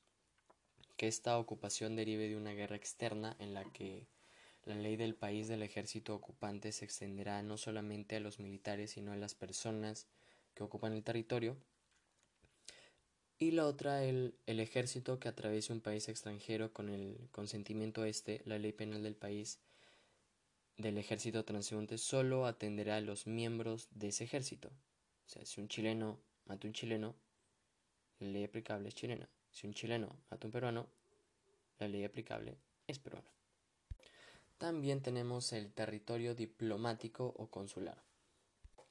Se reconoce una extraterritorialidad del espacio ocupado por representaciones diplomáticas de un país extranjero en calidad de territorio soberanía del país representado, añadiendo que este sector es una práctica reconocida por el derecho internacional. En nuestro país, sin embargo, no reconocemos esa disposición. No se considera delitos cometidos en nuestro territorio aquellos afectuados en los locales de las delegaciones y embajadas peruanas en el exterior siendo por lo mismo nuestro ordenamiento, nuestro país sí tiene soberanía y jurisdicción en relación a los delitos cometidos en nuestros recintos diplomáticos ubicados en otros países. El principio de, territorialidad, artículo primero del Código Penal, encuentra también amparo en cuerpos internacionales. El Tratado de Montevideo, enero del, de, mil, de 1989, el Tratado de La Habana en Cuba o Código Bustamante, que señala que las leyes penales doblegan a todos los que residen en el territorio sin más excepción que establece este código. Y bueno, entramos al principio de personalidad. La ley, la ley penal peruana debe seguir, el, debe seguir al nacional como el espíritu persigue el grupo que lo contiene. La nacionalidad es lo que va a marcar la competencia de la ley para sancionar el delito. Este precepto tiene dos aspectos. Refiere al delito cometido en el territorio externo extranjero por un nacional, supuesto que se base en la fidelidad que debe ligar un ciudadano respecto a su Estado, ya sea porque no resulta correcto que los Estados se transformen en una suerte de lugares donde se van a cobijar los delincuentes que han cometido hechos punibles, o sea, lo que se trata es evitar una situación de impunidad que se crearía al relacionar los que han demitido en el extranjero luego y que luego vendrían tranquilamente a refugiarse en nuestro país provisionando una protección que sería indigna y un asilo peligroso. El otro aspecto eh, conjunta un delito cometido en el extranjero en agrario de un peruano y más bien se sustenta en la obligación que tiene nuestro país que es inherente a nuestra soberanía de proteger a sus nacionales en cualquier lugar, teniendo en cuenta que los tratados y normas que, que tienen que ver con la extradición. El principio de personalidad tuvo verdadera fuerza durante muchos años en la Edad Media, pero ahora su aplicación es limitada, tiene un carácter suplementario, siendo de mayor eh, regimiento el principio de territorialidad. Bueno, la máxima de lex oxibus de Ren es esta, esta forma, esta forma parte de un derecho penal subsidiario. Que se ampara en el artículo 2 que la ley penal peruana se aplica en todo delito cometido en el extranjero cuando se imponen las situaciones en las que se aplica la ley penal peruana en referencia a alguien que ha cometido un delito en el extranjero, cuando es perpetuado, perpetuado por un peruano y el delito eh, está contemplado como susceptible de extradición según la ley penal peruana y también sea punible por el Estado en que se cometió cuando el agente ingrese de cualquier manera al territorio de la República. Eso también está en el inciso cuarto. Se dice que si se cometió un delito por un peruano o en agravio de un peruano, el delito debe estar previsto de extradición y es sancionado por ambos países, se inicia una competencia para juzgar al delincuente donde puede tratarse un rapto. Que mm, veamos el caso de Eichmann, que lo raptaron para juzgarlo en Israel y bueno, lo, lo, condenan, lo condenaron a, a muerte. Pero ahí a eso es lo que se refiere con rapto. O sea, como no lo puedo juzgar en ese país, lo rapto y lo juzgo en, en el país, en, en mi país, donde sí lo puedo juzgar, en este caso, lo que pasó con Eichmann, y normal. Bueno, es, es un principio que marca una excepción porque permite su aplicación solo si el sujeto activo eh, de delito sea peruano, el hecho calificado como delito en el país que se dio como en nuestro país, el delito no haya sido sentenciado en el país que se cometió, que el responsable del delito haya ingresado al territorio peruano. Otro punto es que la extradición según la ley penal peruana, el Perú, cuando no otorga la extradición, está obligado a juzgar y sancionar al delincuente conforme lo disponen en los cuerpos internacionales. Pero el Perú puede, si quiere juzgar al delincuente, no sin antes pedir pruebas de su delito al país eh, de origen del delincuente. Y eso sería todo. Bueno, siguiendo con el tema, hablamos un poco también de la, del principio de personalidad pasiva. Esto, esto, implica que la ley penal peruana se aplica a delitos cometidos en el extranjero cuando agravian a un peruano y para que el delito afecte a un nacional, al peruano, se reclama que el delito debe encontrarse en ambas legislaciones, que el delito no haya sido materia de juzgamiento o resolución judicial en el país que se cometió, el agente activo, o sea, el delincuente, ingrese al país y que el delito sea susceptible de extradición. Ahora vamos a hablar un poco más del principio real o de defensa, que trata de la vigencia para los delitos perpetuados por nacionales y extranjeros, para la represión de delitos que afectan los intereses comunes de un Estado civilizado en contra del derecho de gentes, el derecho de gentes, el derecho internacional, y el principio aceptado por la gran mayoría de legislaciones en el mundo. O CHEA. ¿En qué consiste este principio? Este principio consiste o, bueno, aplica cuando los delitos cometidos en el extranjero se da por un servidor o funcionario público que comete esos delitos en el ejercicio de su cargo, la ley penal será aplicable aunque el país en el que haya ocurrido no sea el nuestro. Así lo prevé nuestro Código Penal en el artículo segundo. Por otro lado, por otro lado, los delitos cometidos en el extranjero que afectan la seguridad o tranquilidad pública produciéndose efectos dentro de nuestro territorio. Por ejemplo, delitos de peligro común, servicios públicos, tráfico de drogas, delito contra la paz pública, delitos de salud pública, terrorismo, delitos de contaminación y propagación. O sea, cabe aclarar que esto es cuando siempre se produce y se efectiviza la lesividad. A esto me refiero que la situación en la que se producen los efectos, o sea, la situación en la que se producen los efectos en el territorio nacional. Si sucede algún efecto en el territorio nacional, ahí es cuando se el principio. Por otro lado, delitos que agravian al Estado y defensa nacional, poderes públicos, orden constitucional y orden monetario. Ejemplo, la traición a la patria o afectación de símbolos. También los delitos cometidos por peruano o contra peruano vistos en la ley como susceptibles de extradición siempre que sean sancionados en el estado en que se cometió y el agente ingrese de cualquier manera al territorio de la República. El Perú está obligado a reprimir los delitos conforme a tratados internacionales. Ahora el otro principio que es el principio de justicia mundial. En ese principio la ley penal peruana extraterritorialmente se aplica, o sea, fuera del territorio, cuando se trata de una situación en la que los países no hayamos puesto de acuerdo o no se hayan puesto de acuerdo para ejercer una competencia universal en cuanto a determinados delitos, sin tomar importancia al lugar de efectuación del delito. O sea, acá se habla de una comunidad internacional que buscando que cualquier país reprima los delitos y así se evite el, cambio de países para que de alguna u otra manera eh, todo sea más rápido, más, mm, más directo.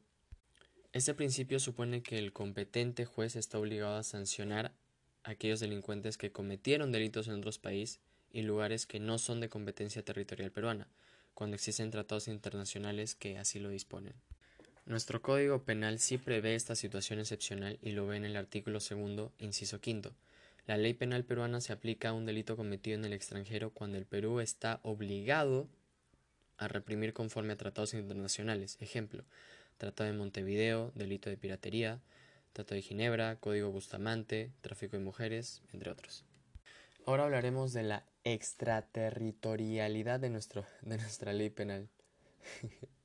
la ley penal que se va a aplicar basándose en los principios de personalidad real y justicia mundial. Se da fuera del territorio. Hay casos supuestos donde la ley peruana no puede aplicarse, no obstante, eh, darse las situaciones previstas en los incisos 2, 3, 4 y 5 del artículo 2. ¿Cuándo no se puede aplicar la extradición? Cuando se extingue la acción penal por la muerte del imputado, el ser humano que habría, que habría perpetrado el delito muere, pues la acción penal se extingue.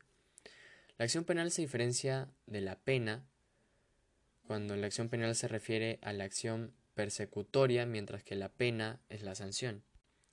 En caso de muerte de un condenado, se extingue la pena pero no la acción, y se da paso a una situación subgénero. Se extingue la pena, pero no las consecuencias civiles. O sea, los herederos del condenado tienen la obligación de pagar por la reparación civil. Después tenemos la prescripción. La prescripción se basa en ya no perseguir al agente que cometió el delito. Pasado el tiempo del delito cometido, se ha producido una suerte en la que el sujeto ya se ha enmendado, ya que no ha vuelto a cometer otro delito, renuncia del estado de sancionar a una persona. O sea, pasado un tiempo, se ve que, que, el, delincuente pues se ha arrepentido o una cosa por el estilo, entonces ya no hay razón de aplicarle una pena porque las mismas circunstancias ha hecho que, que cambie de parecer. O sea, la diferencia es que la prescripción de la pena radica en que la primera refiere a la facultad que tiene el Estado de perseguir una persona para imponer una pena, en cambio la segunda recae sobre el derecho de ejecutar la pena que ya se ha impuesto. O sea, en la primera ya no hay, ya no, ya no radica la pena, ya no hay facultad porque simplemente el imputado ha muerto, entonces la acción penal, la persecución, pues se extingue obviamente.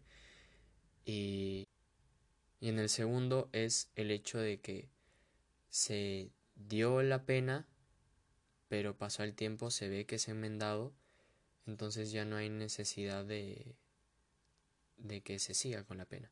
O sea, más concretamente, supongamos en la prescripción, eh, te condenan, que estás en la cárcel y escapas.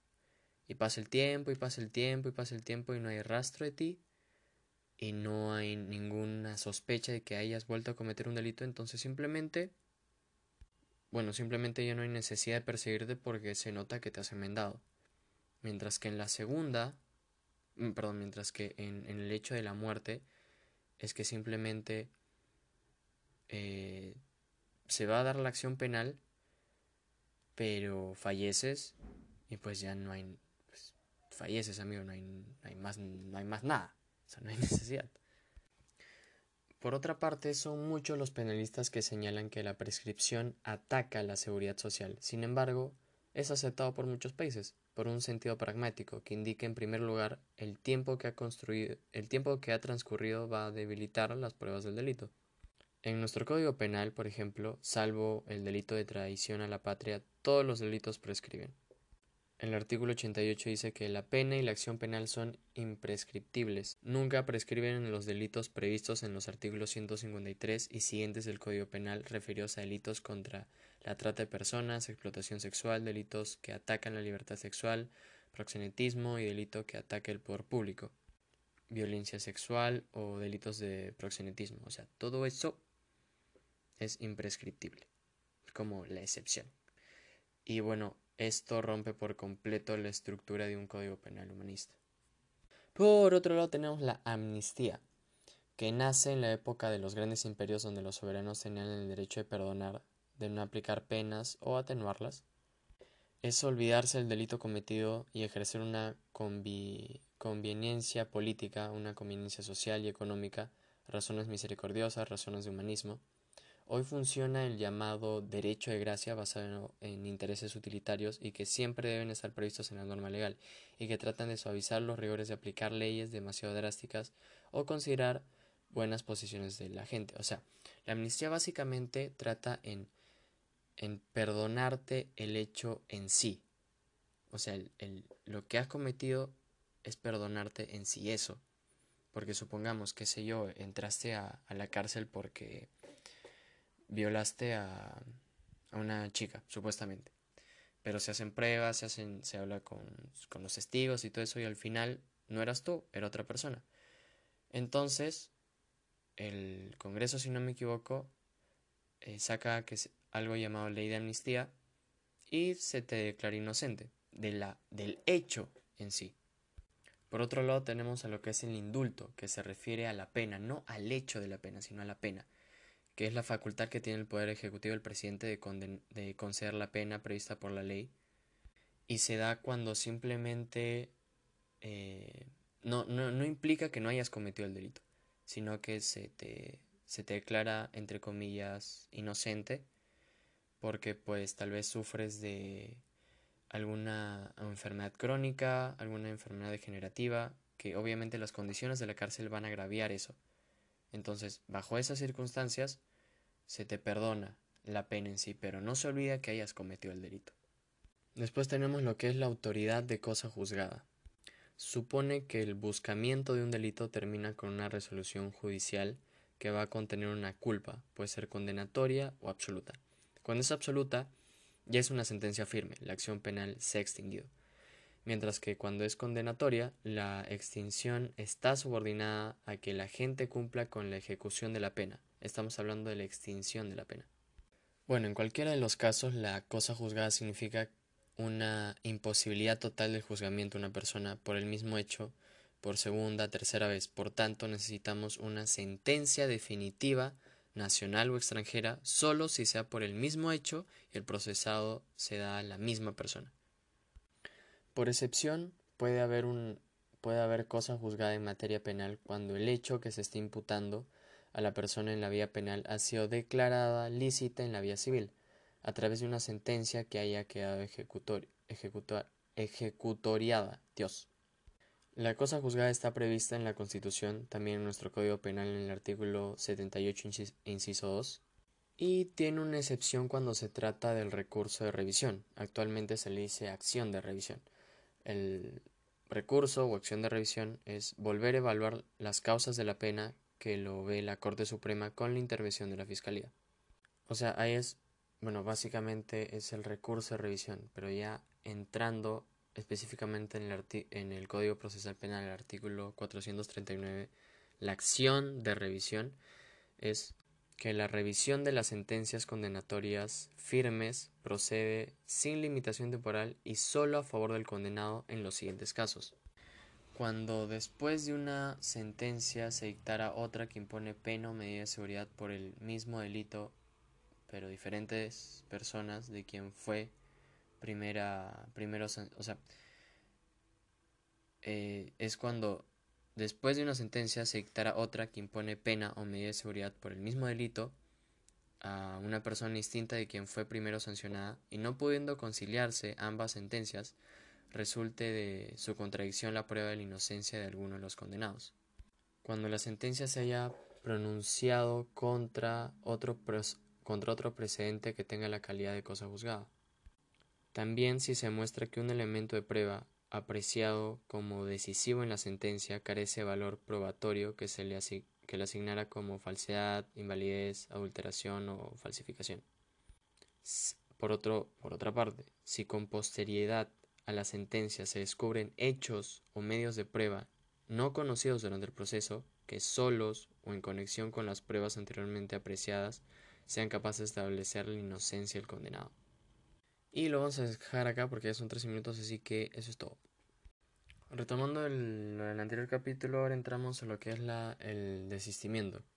Esto solo procede cuando los delitos son de acción privada, o sea, calumnias, difamaciones, injurias, en los que finaliza la acción penal por desistimiento. Es una declaración que lo hace el sujeto pasivo del delito, el agraviado, de no querer iniciar o no querer continuar con el ejercicio de la acción penal esto se puede dar por transacción, es recibir un monto económico para finalizar y solucionar el pleito, y también el ofendido puede separarse del proceso en cualquier estado con la consecuencia de que se va a producir el archivo definitivo de la causa. Delitos que atacan el honor. También en delitos que atacan intimidad personal o familiar. Antes, en delitos de violación de libertad sexual en personas de 14 o más años de edad se suponía un desistimiento y se quedaba libre de toda la responsabilidad penal. Después tenemos el principio de oportunidad. Consiste en que el Ministerio Público, sea de oficio o a pedido del imputado y con su consentimiento, se abstiene de ejercitar la acción penal en cualquiera de los siguientes casos. Artículos del Código Penal procesal vigente, cuando el agente del delito ha sido afectado gravemente por las consecuencias del mismo, delito culposo, culposo o doloso, siempre que esté sancionado con una pena no mayor a cuatro años y la pena resulte innecesaria. También cuando se trata de delitos que no afecten gravemente el interés público, pena mayor de dos años cometida por un funcionario público. Cabe resaltar que este principio está prohibido cuando se trata de reincidentes o cuando no hayan cumplido con reparar los daños que ocasionaron. El artículo modificado por la ley 30.076 eh, del año 2013 también se puede conceder este principio por un juez en tanto no se haya entrado a un juicio oral. Se podrá con la aprobación del imputado y situación de agraviado dictar un auto sobre sobreseimiento cuando se llegue a un principio de oportunidad entre las dos partes. Ahora, ¿cuándo no procede? No procede cuando se trata de un residente o habitual que ya tuvo un acceso al principio de oportunidad dentro de los cinco años anteriores. Después los delitos políticos o hechos conexos como político. El penalista Javier Valle Riestra señala que los delitos políticos o conexos como políticos no deben, no deben merecer una sanción. El criterio objetivo se busca cambiar el orden, el orden público para mejorarlo. Criterio subjetivo se busca un fin político sin importar la naturaleza del derecho que se está violando. Hoy nuestro sistema eh, tiene un criterio mixto, se, se asocia el bien jurídico atacado y el móvil político. Tenemos que saber diferenciar de el delito político del común, teniendo en cuenta los medios utilizados, si estos son exagerados, se está yendo contra el derecho internacional y no se hablaría de un delito político, por ejemplo el terrorismo, donde se producen miles de muertes. Después la cosa juzgada internacional, sea cuando el agente ya fue procesado, se le absolvió, se le prescribió, se remitió o ya cumplió la pena en el extranjero. En este caso no se puede juzgar en nuestro país, aun así el delito haya sido efectuado en el Perú. Con excepción de que la gente no haya cumplido en su totalidad la pena. En ese caso el gobierno peruano sí está facultado para renovar el juzgamiento. Una super excepción es que si el agente es de nuestro país, según normativa, nosotros no podemos entregar a nuestros nacionales para que sean juzgados por otros gobiernos. En el caso de que la gente de que la gente se escapó de otro país en el que ya fue juzgado y este no terminó de cumplir la pena que tenía y asimismo se le descontará eh, a la pena el tiempo que él ya cumplió en el otro país. Por otra parte, la ley penal extranjera no se aplica cuando se encuentra dentro de nuestro territorio esta no puede producir efectos, pero sí puede ser reconocida para establecerse un hecho, si es también un delito en el país que se comete, al igual que en el nuestro. Para juzgar a la persona cuando ingresa al país, el delito debió cometerse por un nacional o en contra de un nacional. También la acción penal se puede se tiene que hallar viva. En el caso de la acción penal se haya, se extinta, en el país que se cometió el delito ya no ya no puede otro país, pese que en él no se ha prescrito promover una acción penal contra el sujeto porque la ley penal ya se extinguió. La acción penal ya se extinguió. La arbitración de justicia en nuestro país en materia penal le corresponde al Poder Judicial. Las sentencias que se, que se, que se expiden son de carácter obligatorio en el territorio nacional. Sin embargo, las sentencias penales dictadas en otros países, con excepción de que se tengan tratados con estos, no se, encuentra, no se encuentra existente una obligación para acatar sentencias en el extranjero. Continuando con la extradición, la extradición, la extradición requiere tanto de los, del Estado requerido y del Estado requiriente. El Estado requiriente, requiriente pide al Estado requerido la entrega de una persona, el sujeto extraditable, que se encuentra sometida a proceso o que ya ha sido condenada como autor o partícipe de un delito, cuando éste ya ha sido capturado en el territorio del Estado requerido. En la actualidad, la extradición es criticable en torno a las excesivas formalidades que se imponen a su costosa tramitación, mediatización política y su relativa eficiencia para sancionar a los delitos. Deriva el derecho penal sustantivo, porque supone una premisa que a una persona se le esté imputando, y que encontrándose en otro país nosotros vamos a pedir extradición a efecto de poder juzgarlo. Tenemos la extradición activa, que es cuando, en este caso, nosotros solicitamos la extradición, y extradición pasiva, cuando a nosotros nos solicitan la extradición. En nuestro artículo 37 define una naturaleza mixta de la extradición. Al señalar que, al señalar, ay, la concha la lora, al señalar que solo es concedida por el Poder Ejecutivo, pero también en el informe de la Corte Suprema en cumplimiento no solo de la ley, sino de tratados. En el caso que no existan tratados, se apelará al principio de reciprocidad. En pocas palabras, hoy por ti, mañana por mí. También establece que no debe concederse si la extradición ha sido pedida con el fin de castigar por motivos religiosos, raza, opinión, considerando que no se tomen en cuenta jamás como delitos políticos los genocidios, magnicidios y terrorismos. La extradición es una figura que más que estar en el Código Penal es de carácter procedimental, de naturaleza no, sancionatoria. Sancionatoria, Dios. En su aplicación no se hace un juicio sobre la culpabilidad o la inocencia de la persona que se está requiriendo, ni se imponen sanciones penales. En el desarrollo de ese procedimiento se observan las reglas de respeto hacia los derechos humanos en cuanto a la persona reclamada. El extraditable puede ser enviado al Estado requiriente para ser juzgado o para cumplir la sanción penal por la comisión de un delito. El extraditable puede ser enviado al Estado requiriente también invocándose el principio de reciprocidad. El gobierno al que se le pide decide si va a proceder la extradición a través de una resolución suprema, lo que ocurre en el Perú, y se basa en un acuerdo del Consejo de Ministros previo informe del Ministerio de Justicia y el Ministerio de Relaciones Exteriores. Previa a la decisión del gobierno, la Sala Penal de la Corte Suprema va a indicar si procede o no la extradición, pero esto a título de consulta. La decisión no, se, no es vinculante al gobierno mediante esta institución procedimental. Dentro de los artículos del 503 al 527, cabe resaltar que las disposiciones de este código, el acto de cooperación tipificado en los artículos anteriores, va a posibilitar que toda persona procesada, acusada o condenada como autor o partícipe de un delito cometido en el país requiriente y que se encuentre en nuestro territorio, puede ser extraditado a fin de ser investigado y juzgado o para que cumpla su sanción en el país requiriente. Los requisitos de extradición pasiva están previstos en el artículo 518 del Código Penal Procesal Penal. Código Penal, ahí destaca la descripción que nos tiene que hacer el otro país para proceder con la extradición. Con respecto a las cláusulas de, de negación, siempre debe prevalecer el derecho interno del Estado requiriente y no las previsiones del Estado requerido. Se debe justificar bien la denegación de la extradición. Requisitos fundamentales para una demanda de extradición. La descripción del delito cometido, fundamentos de la competencia de Estado que lo pide, las copias auténticas de las resoluciones judiciales auténticas, los textos legales debidamente certificados de forma penal y procesal, los datos que identifican al reclamado, la prueba necesaria que establezca indicios suficientes. Etapas de la extradición. Ubicación y captura de la persona extraditable envío y recepción de la solicitud de extradición, procedimiento judicial de evaluación de la solicitud de extradición, decisión gubernamental y entrega del extraditable al Estado requiriente.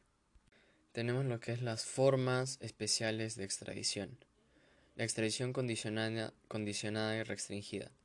En lo fundamental, una extradición es condicionada o restringida cuando, cuando en su concesión se limita al Estado requiriente y a sus autoridades judiciales a no aplicar determinadas penas como la pena de muerte o la cadena perpetua. Después tenemos la extradición anticipada o abreviada.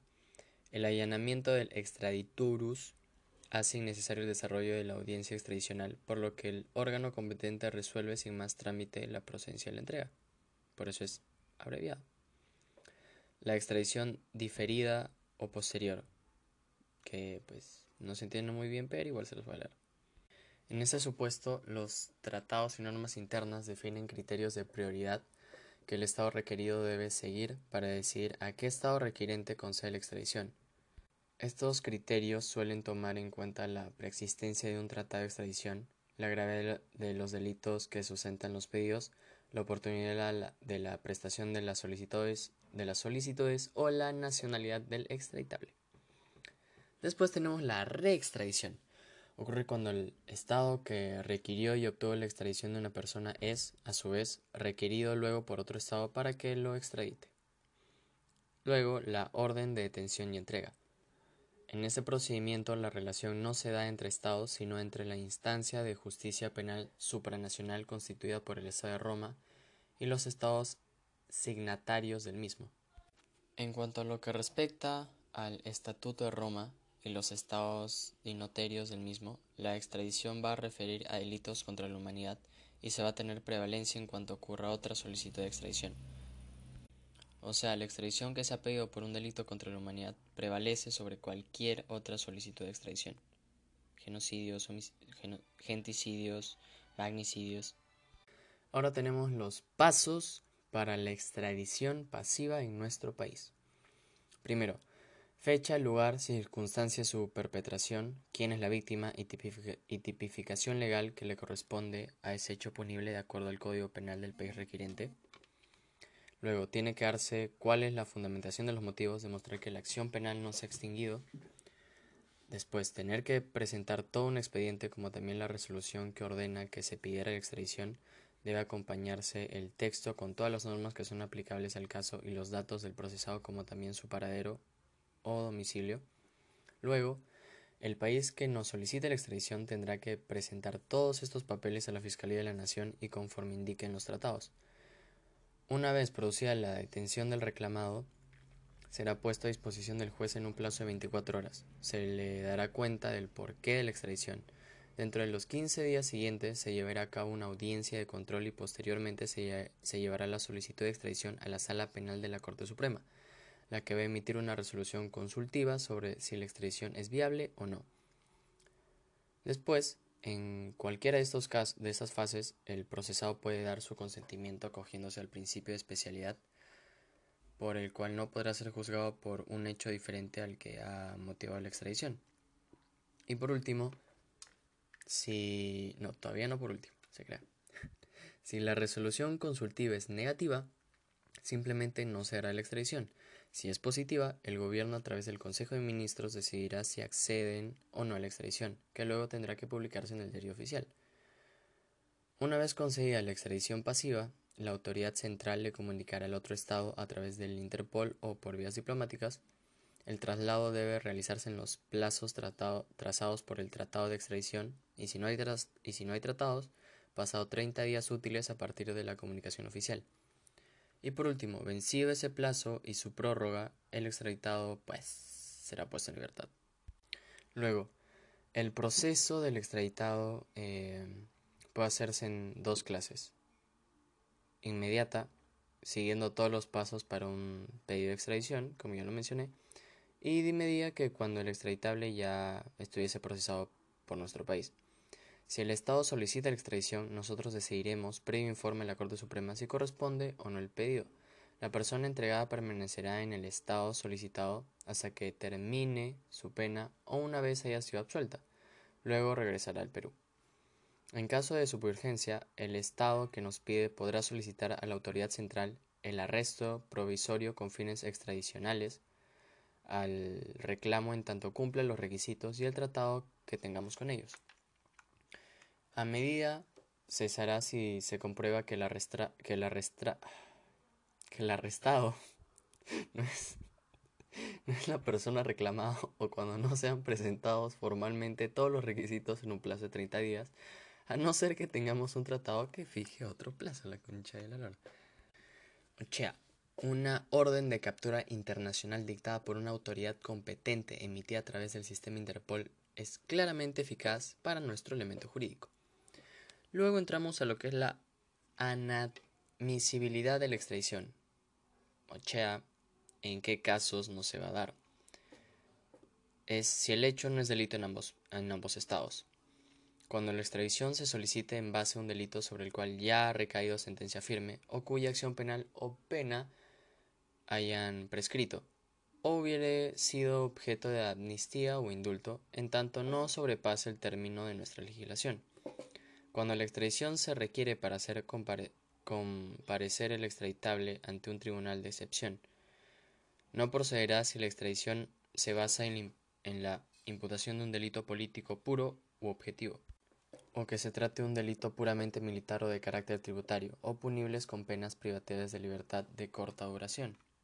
Cuando el delito sea eh, perseguible a instancia de parte, Referido a delitos tributarios, cuando la pena privativa de libertad sea de corta duración. Si el delito fuera tributario, tampoco procederá, salvo que se haya cometido por una declaración intencionalmente falsa o una omisión intencional para ocultar ingresos que provienen de otros delitos. Si la extradición eh, es utilizada para activar la persecución por razones políticas, raciales o religiosas. Cuando la extradición puede comprometer la seguridad interna o los intereses nacionales del país requerido. Si es acusado por varios delitos, bastará que uno solo de ellos esté tipificado para proceder. El delito debe tener una pena mayor o igual a dos años. No procederá si el Estado solicitante no tuviese jurisdicción para juzgar el delito. Para juzgar, el, para juzgar el delito. Artículo 518. Cuando la demanda no está no esté debidamente sustentada, se le pedirá al Estado requiriente que corrija o complete su solicitud y la documentación. También si se trata de la extradición de un nacional del Estado requerido. Y por último, cuando no hay seguridad de hechos de cumplimiento por el Estado requiriente, no procederá la extradición si el Estado requiriente quisiera aplicar pena de muerte. Ahora, ¿qué pasa si varios países piden al extraditado? Primero, se, puede, decidirá por la preferencia respecto a los tratados, se dará primacía al primero que pidió la extradición, o se dará al que tenga mayor facilidad de presentar los documentos requeridos. Después, ¿qué pasa si lo juzgan por diferentes países y diferentes delitos. Eh, se tendrá en cuenta el delito más grave tipificado en nuestro Código Penal y se dará preferencia a la nacionalidad del extraditado. En, hablando otro tema, nosotros tenemos que siempre fundamentar del por qué no dimos la extradición. En estos trámites el reclamo siempre estará sujeto al derecho de defensa. Tiene todo el derecho a defenderse en la audiencia frente al Poder Judicial, o sea, el reclamado, y nuestro sistema penal regula las extradiciones simplificadas o voluntarias cuando el reclamado está de acuerdo con la extradición. Y creo que es todo porque van a ser 19 minutos, así que eso es todo de todo. Bueno, ahora hablamos del principio de extradición, desde el punto de vista de la pena y desde la acción penal. La pena debe hallarse prescrita en el país que pide y en el país que recibe la solicitud, lo que significa que la acción de la pena no debe haberse extinguido. No procede extradición cuando el sujeto esté cumpliendo una condena o esté siendo procesado en el país requerido por un delito anterior o posterior al que habría cometido en el país requiriente. Principio madre, que no procede cuando el país requiriente le aplicará la pena de muerte al procesado. Ahora, desde el punto de vista del delito, existe la nula tradicio sine lege, no hay entrega si el delito no se especifica en el tratado. Debe ser delito tanto en la legislación que pide como en el país requerido. Principio de especialidad. Solo podrá ser juzgado por el delito por el cual se ha hecho el pedido de extradición. Non bis idem. La extradición no se concede cuando por ese mismo delito yo hubiese sido juzgado en el país requerido. Cuando se pide extradición por razones políticas o que encierran otro fin, perseguir, castigar nosotros lo negaremos, además de razones que tengan que ver con la religión, raza, opinión, entre otros. Pluralidad de periodo de extradición. Esto se va a resolver con arreglo del artículo 519. Efectos que genera la extradición. Cuando la calificación del delito ha sido modificada en el transcurso de la extradición, en ese caso se reclama que nuevamente se, se haga una calificación sobre los elementos que justifican esta ampliación. El extraditado no podrá ser juzgado por hechos distintos a los que determinaron la extradición, excepto que el Perú lo autorice, previa demanda ampliatoria presentada y revisada en la Sala Penal de la Corte. En la Corte Suprema, estos documentos se remitirán a la Fiscalía de la Nación y ésta lo remitirá al Consejo de Ministros y al presidente. El extraditado no podrá ser reextraditado sin previo aviso al Perú. Si el extraditado durante la entrega o durante el proceso se fuga del Estado requiriente para regresar al Perú y es detenido, será nuevamente entregado sin otras formalidades. Delito de apología del terrorismo. Esto se refiere a los elogios o incentivos hacia el terrorismo. Y ahora entramos en lo que es la aplicación temporal de la ley penal. Las leyes penales van cambiando a medida que van surgiendo nuevas formas de trazar hechos por cada país una suerte de varias leyes que se van dando en diferentes momentos históricos, evidentemente al momento de su aplicación crea problemas. La ley de la ley, cuando nace, nace cuando se promulga, con ella la ejecutoriedad y la publicación, con ella la obligatoriedad. Cuando se extingue, por abrogación o derogación, o porque en la misma norma se menciona un tiempo de vigencia. Abrogación se refiere cuando se cuando, vamos a decirlo, cuando una norma acapara totalmente la otra norma. ¿Ok? Entonces, entonces se puede decir que la, que la ley posterior abroga a la ley anterior. Y la derogación se da cuando eh, abarca parcialmente la otra norma, por ejemplo, en situaciones especiales. Por eso se dice que la norma especial deroga la norma general. Bueno, en la abrogación tenemos la abrogación expresa, cuando la ley nueva, ley de, cuando la nueva ley declara que la anterior queda abrogada, y abrogación tácita, que sin decirlo expresamente, la nueva ley abroga la anterior, que hay una suerte de incompatibilidad. Y bueno, eso sería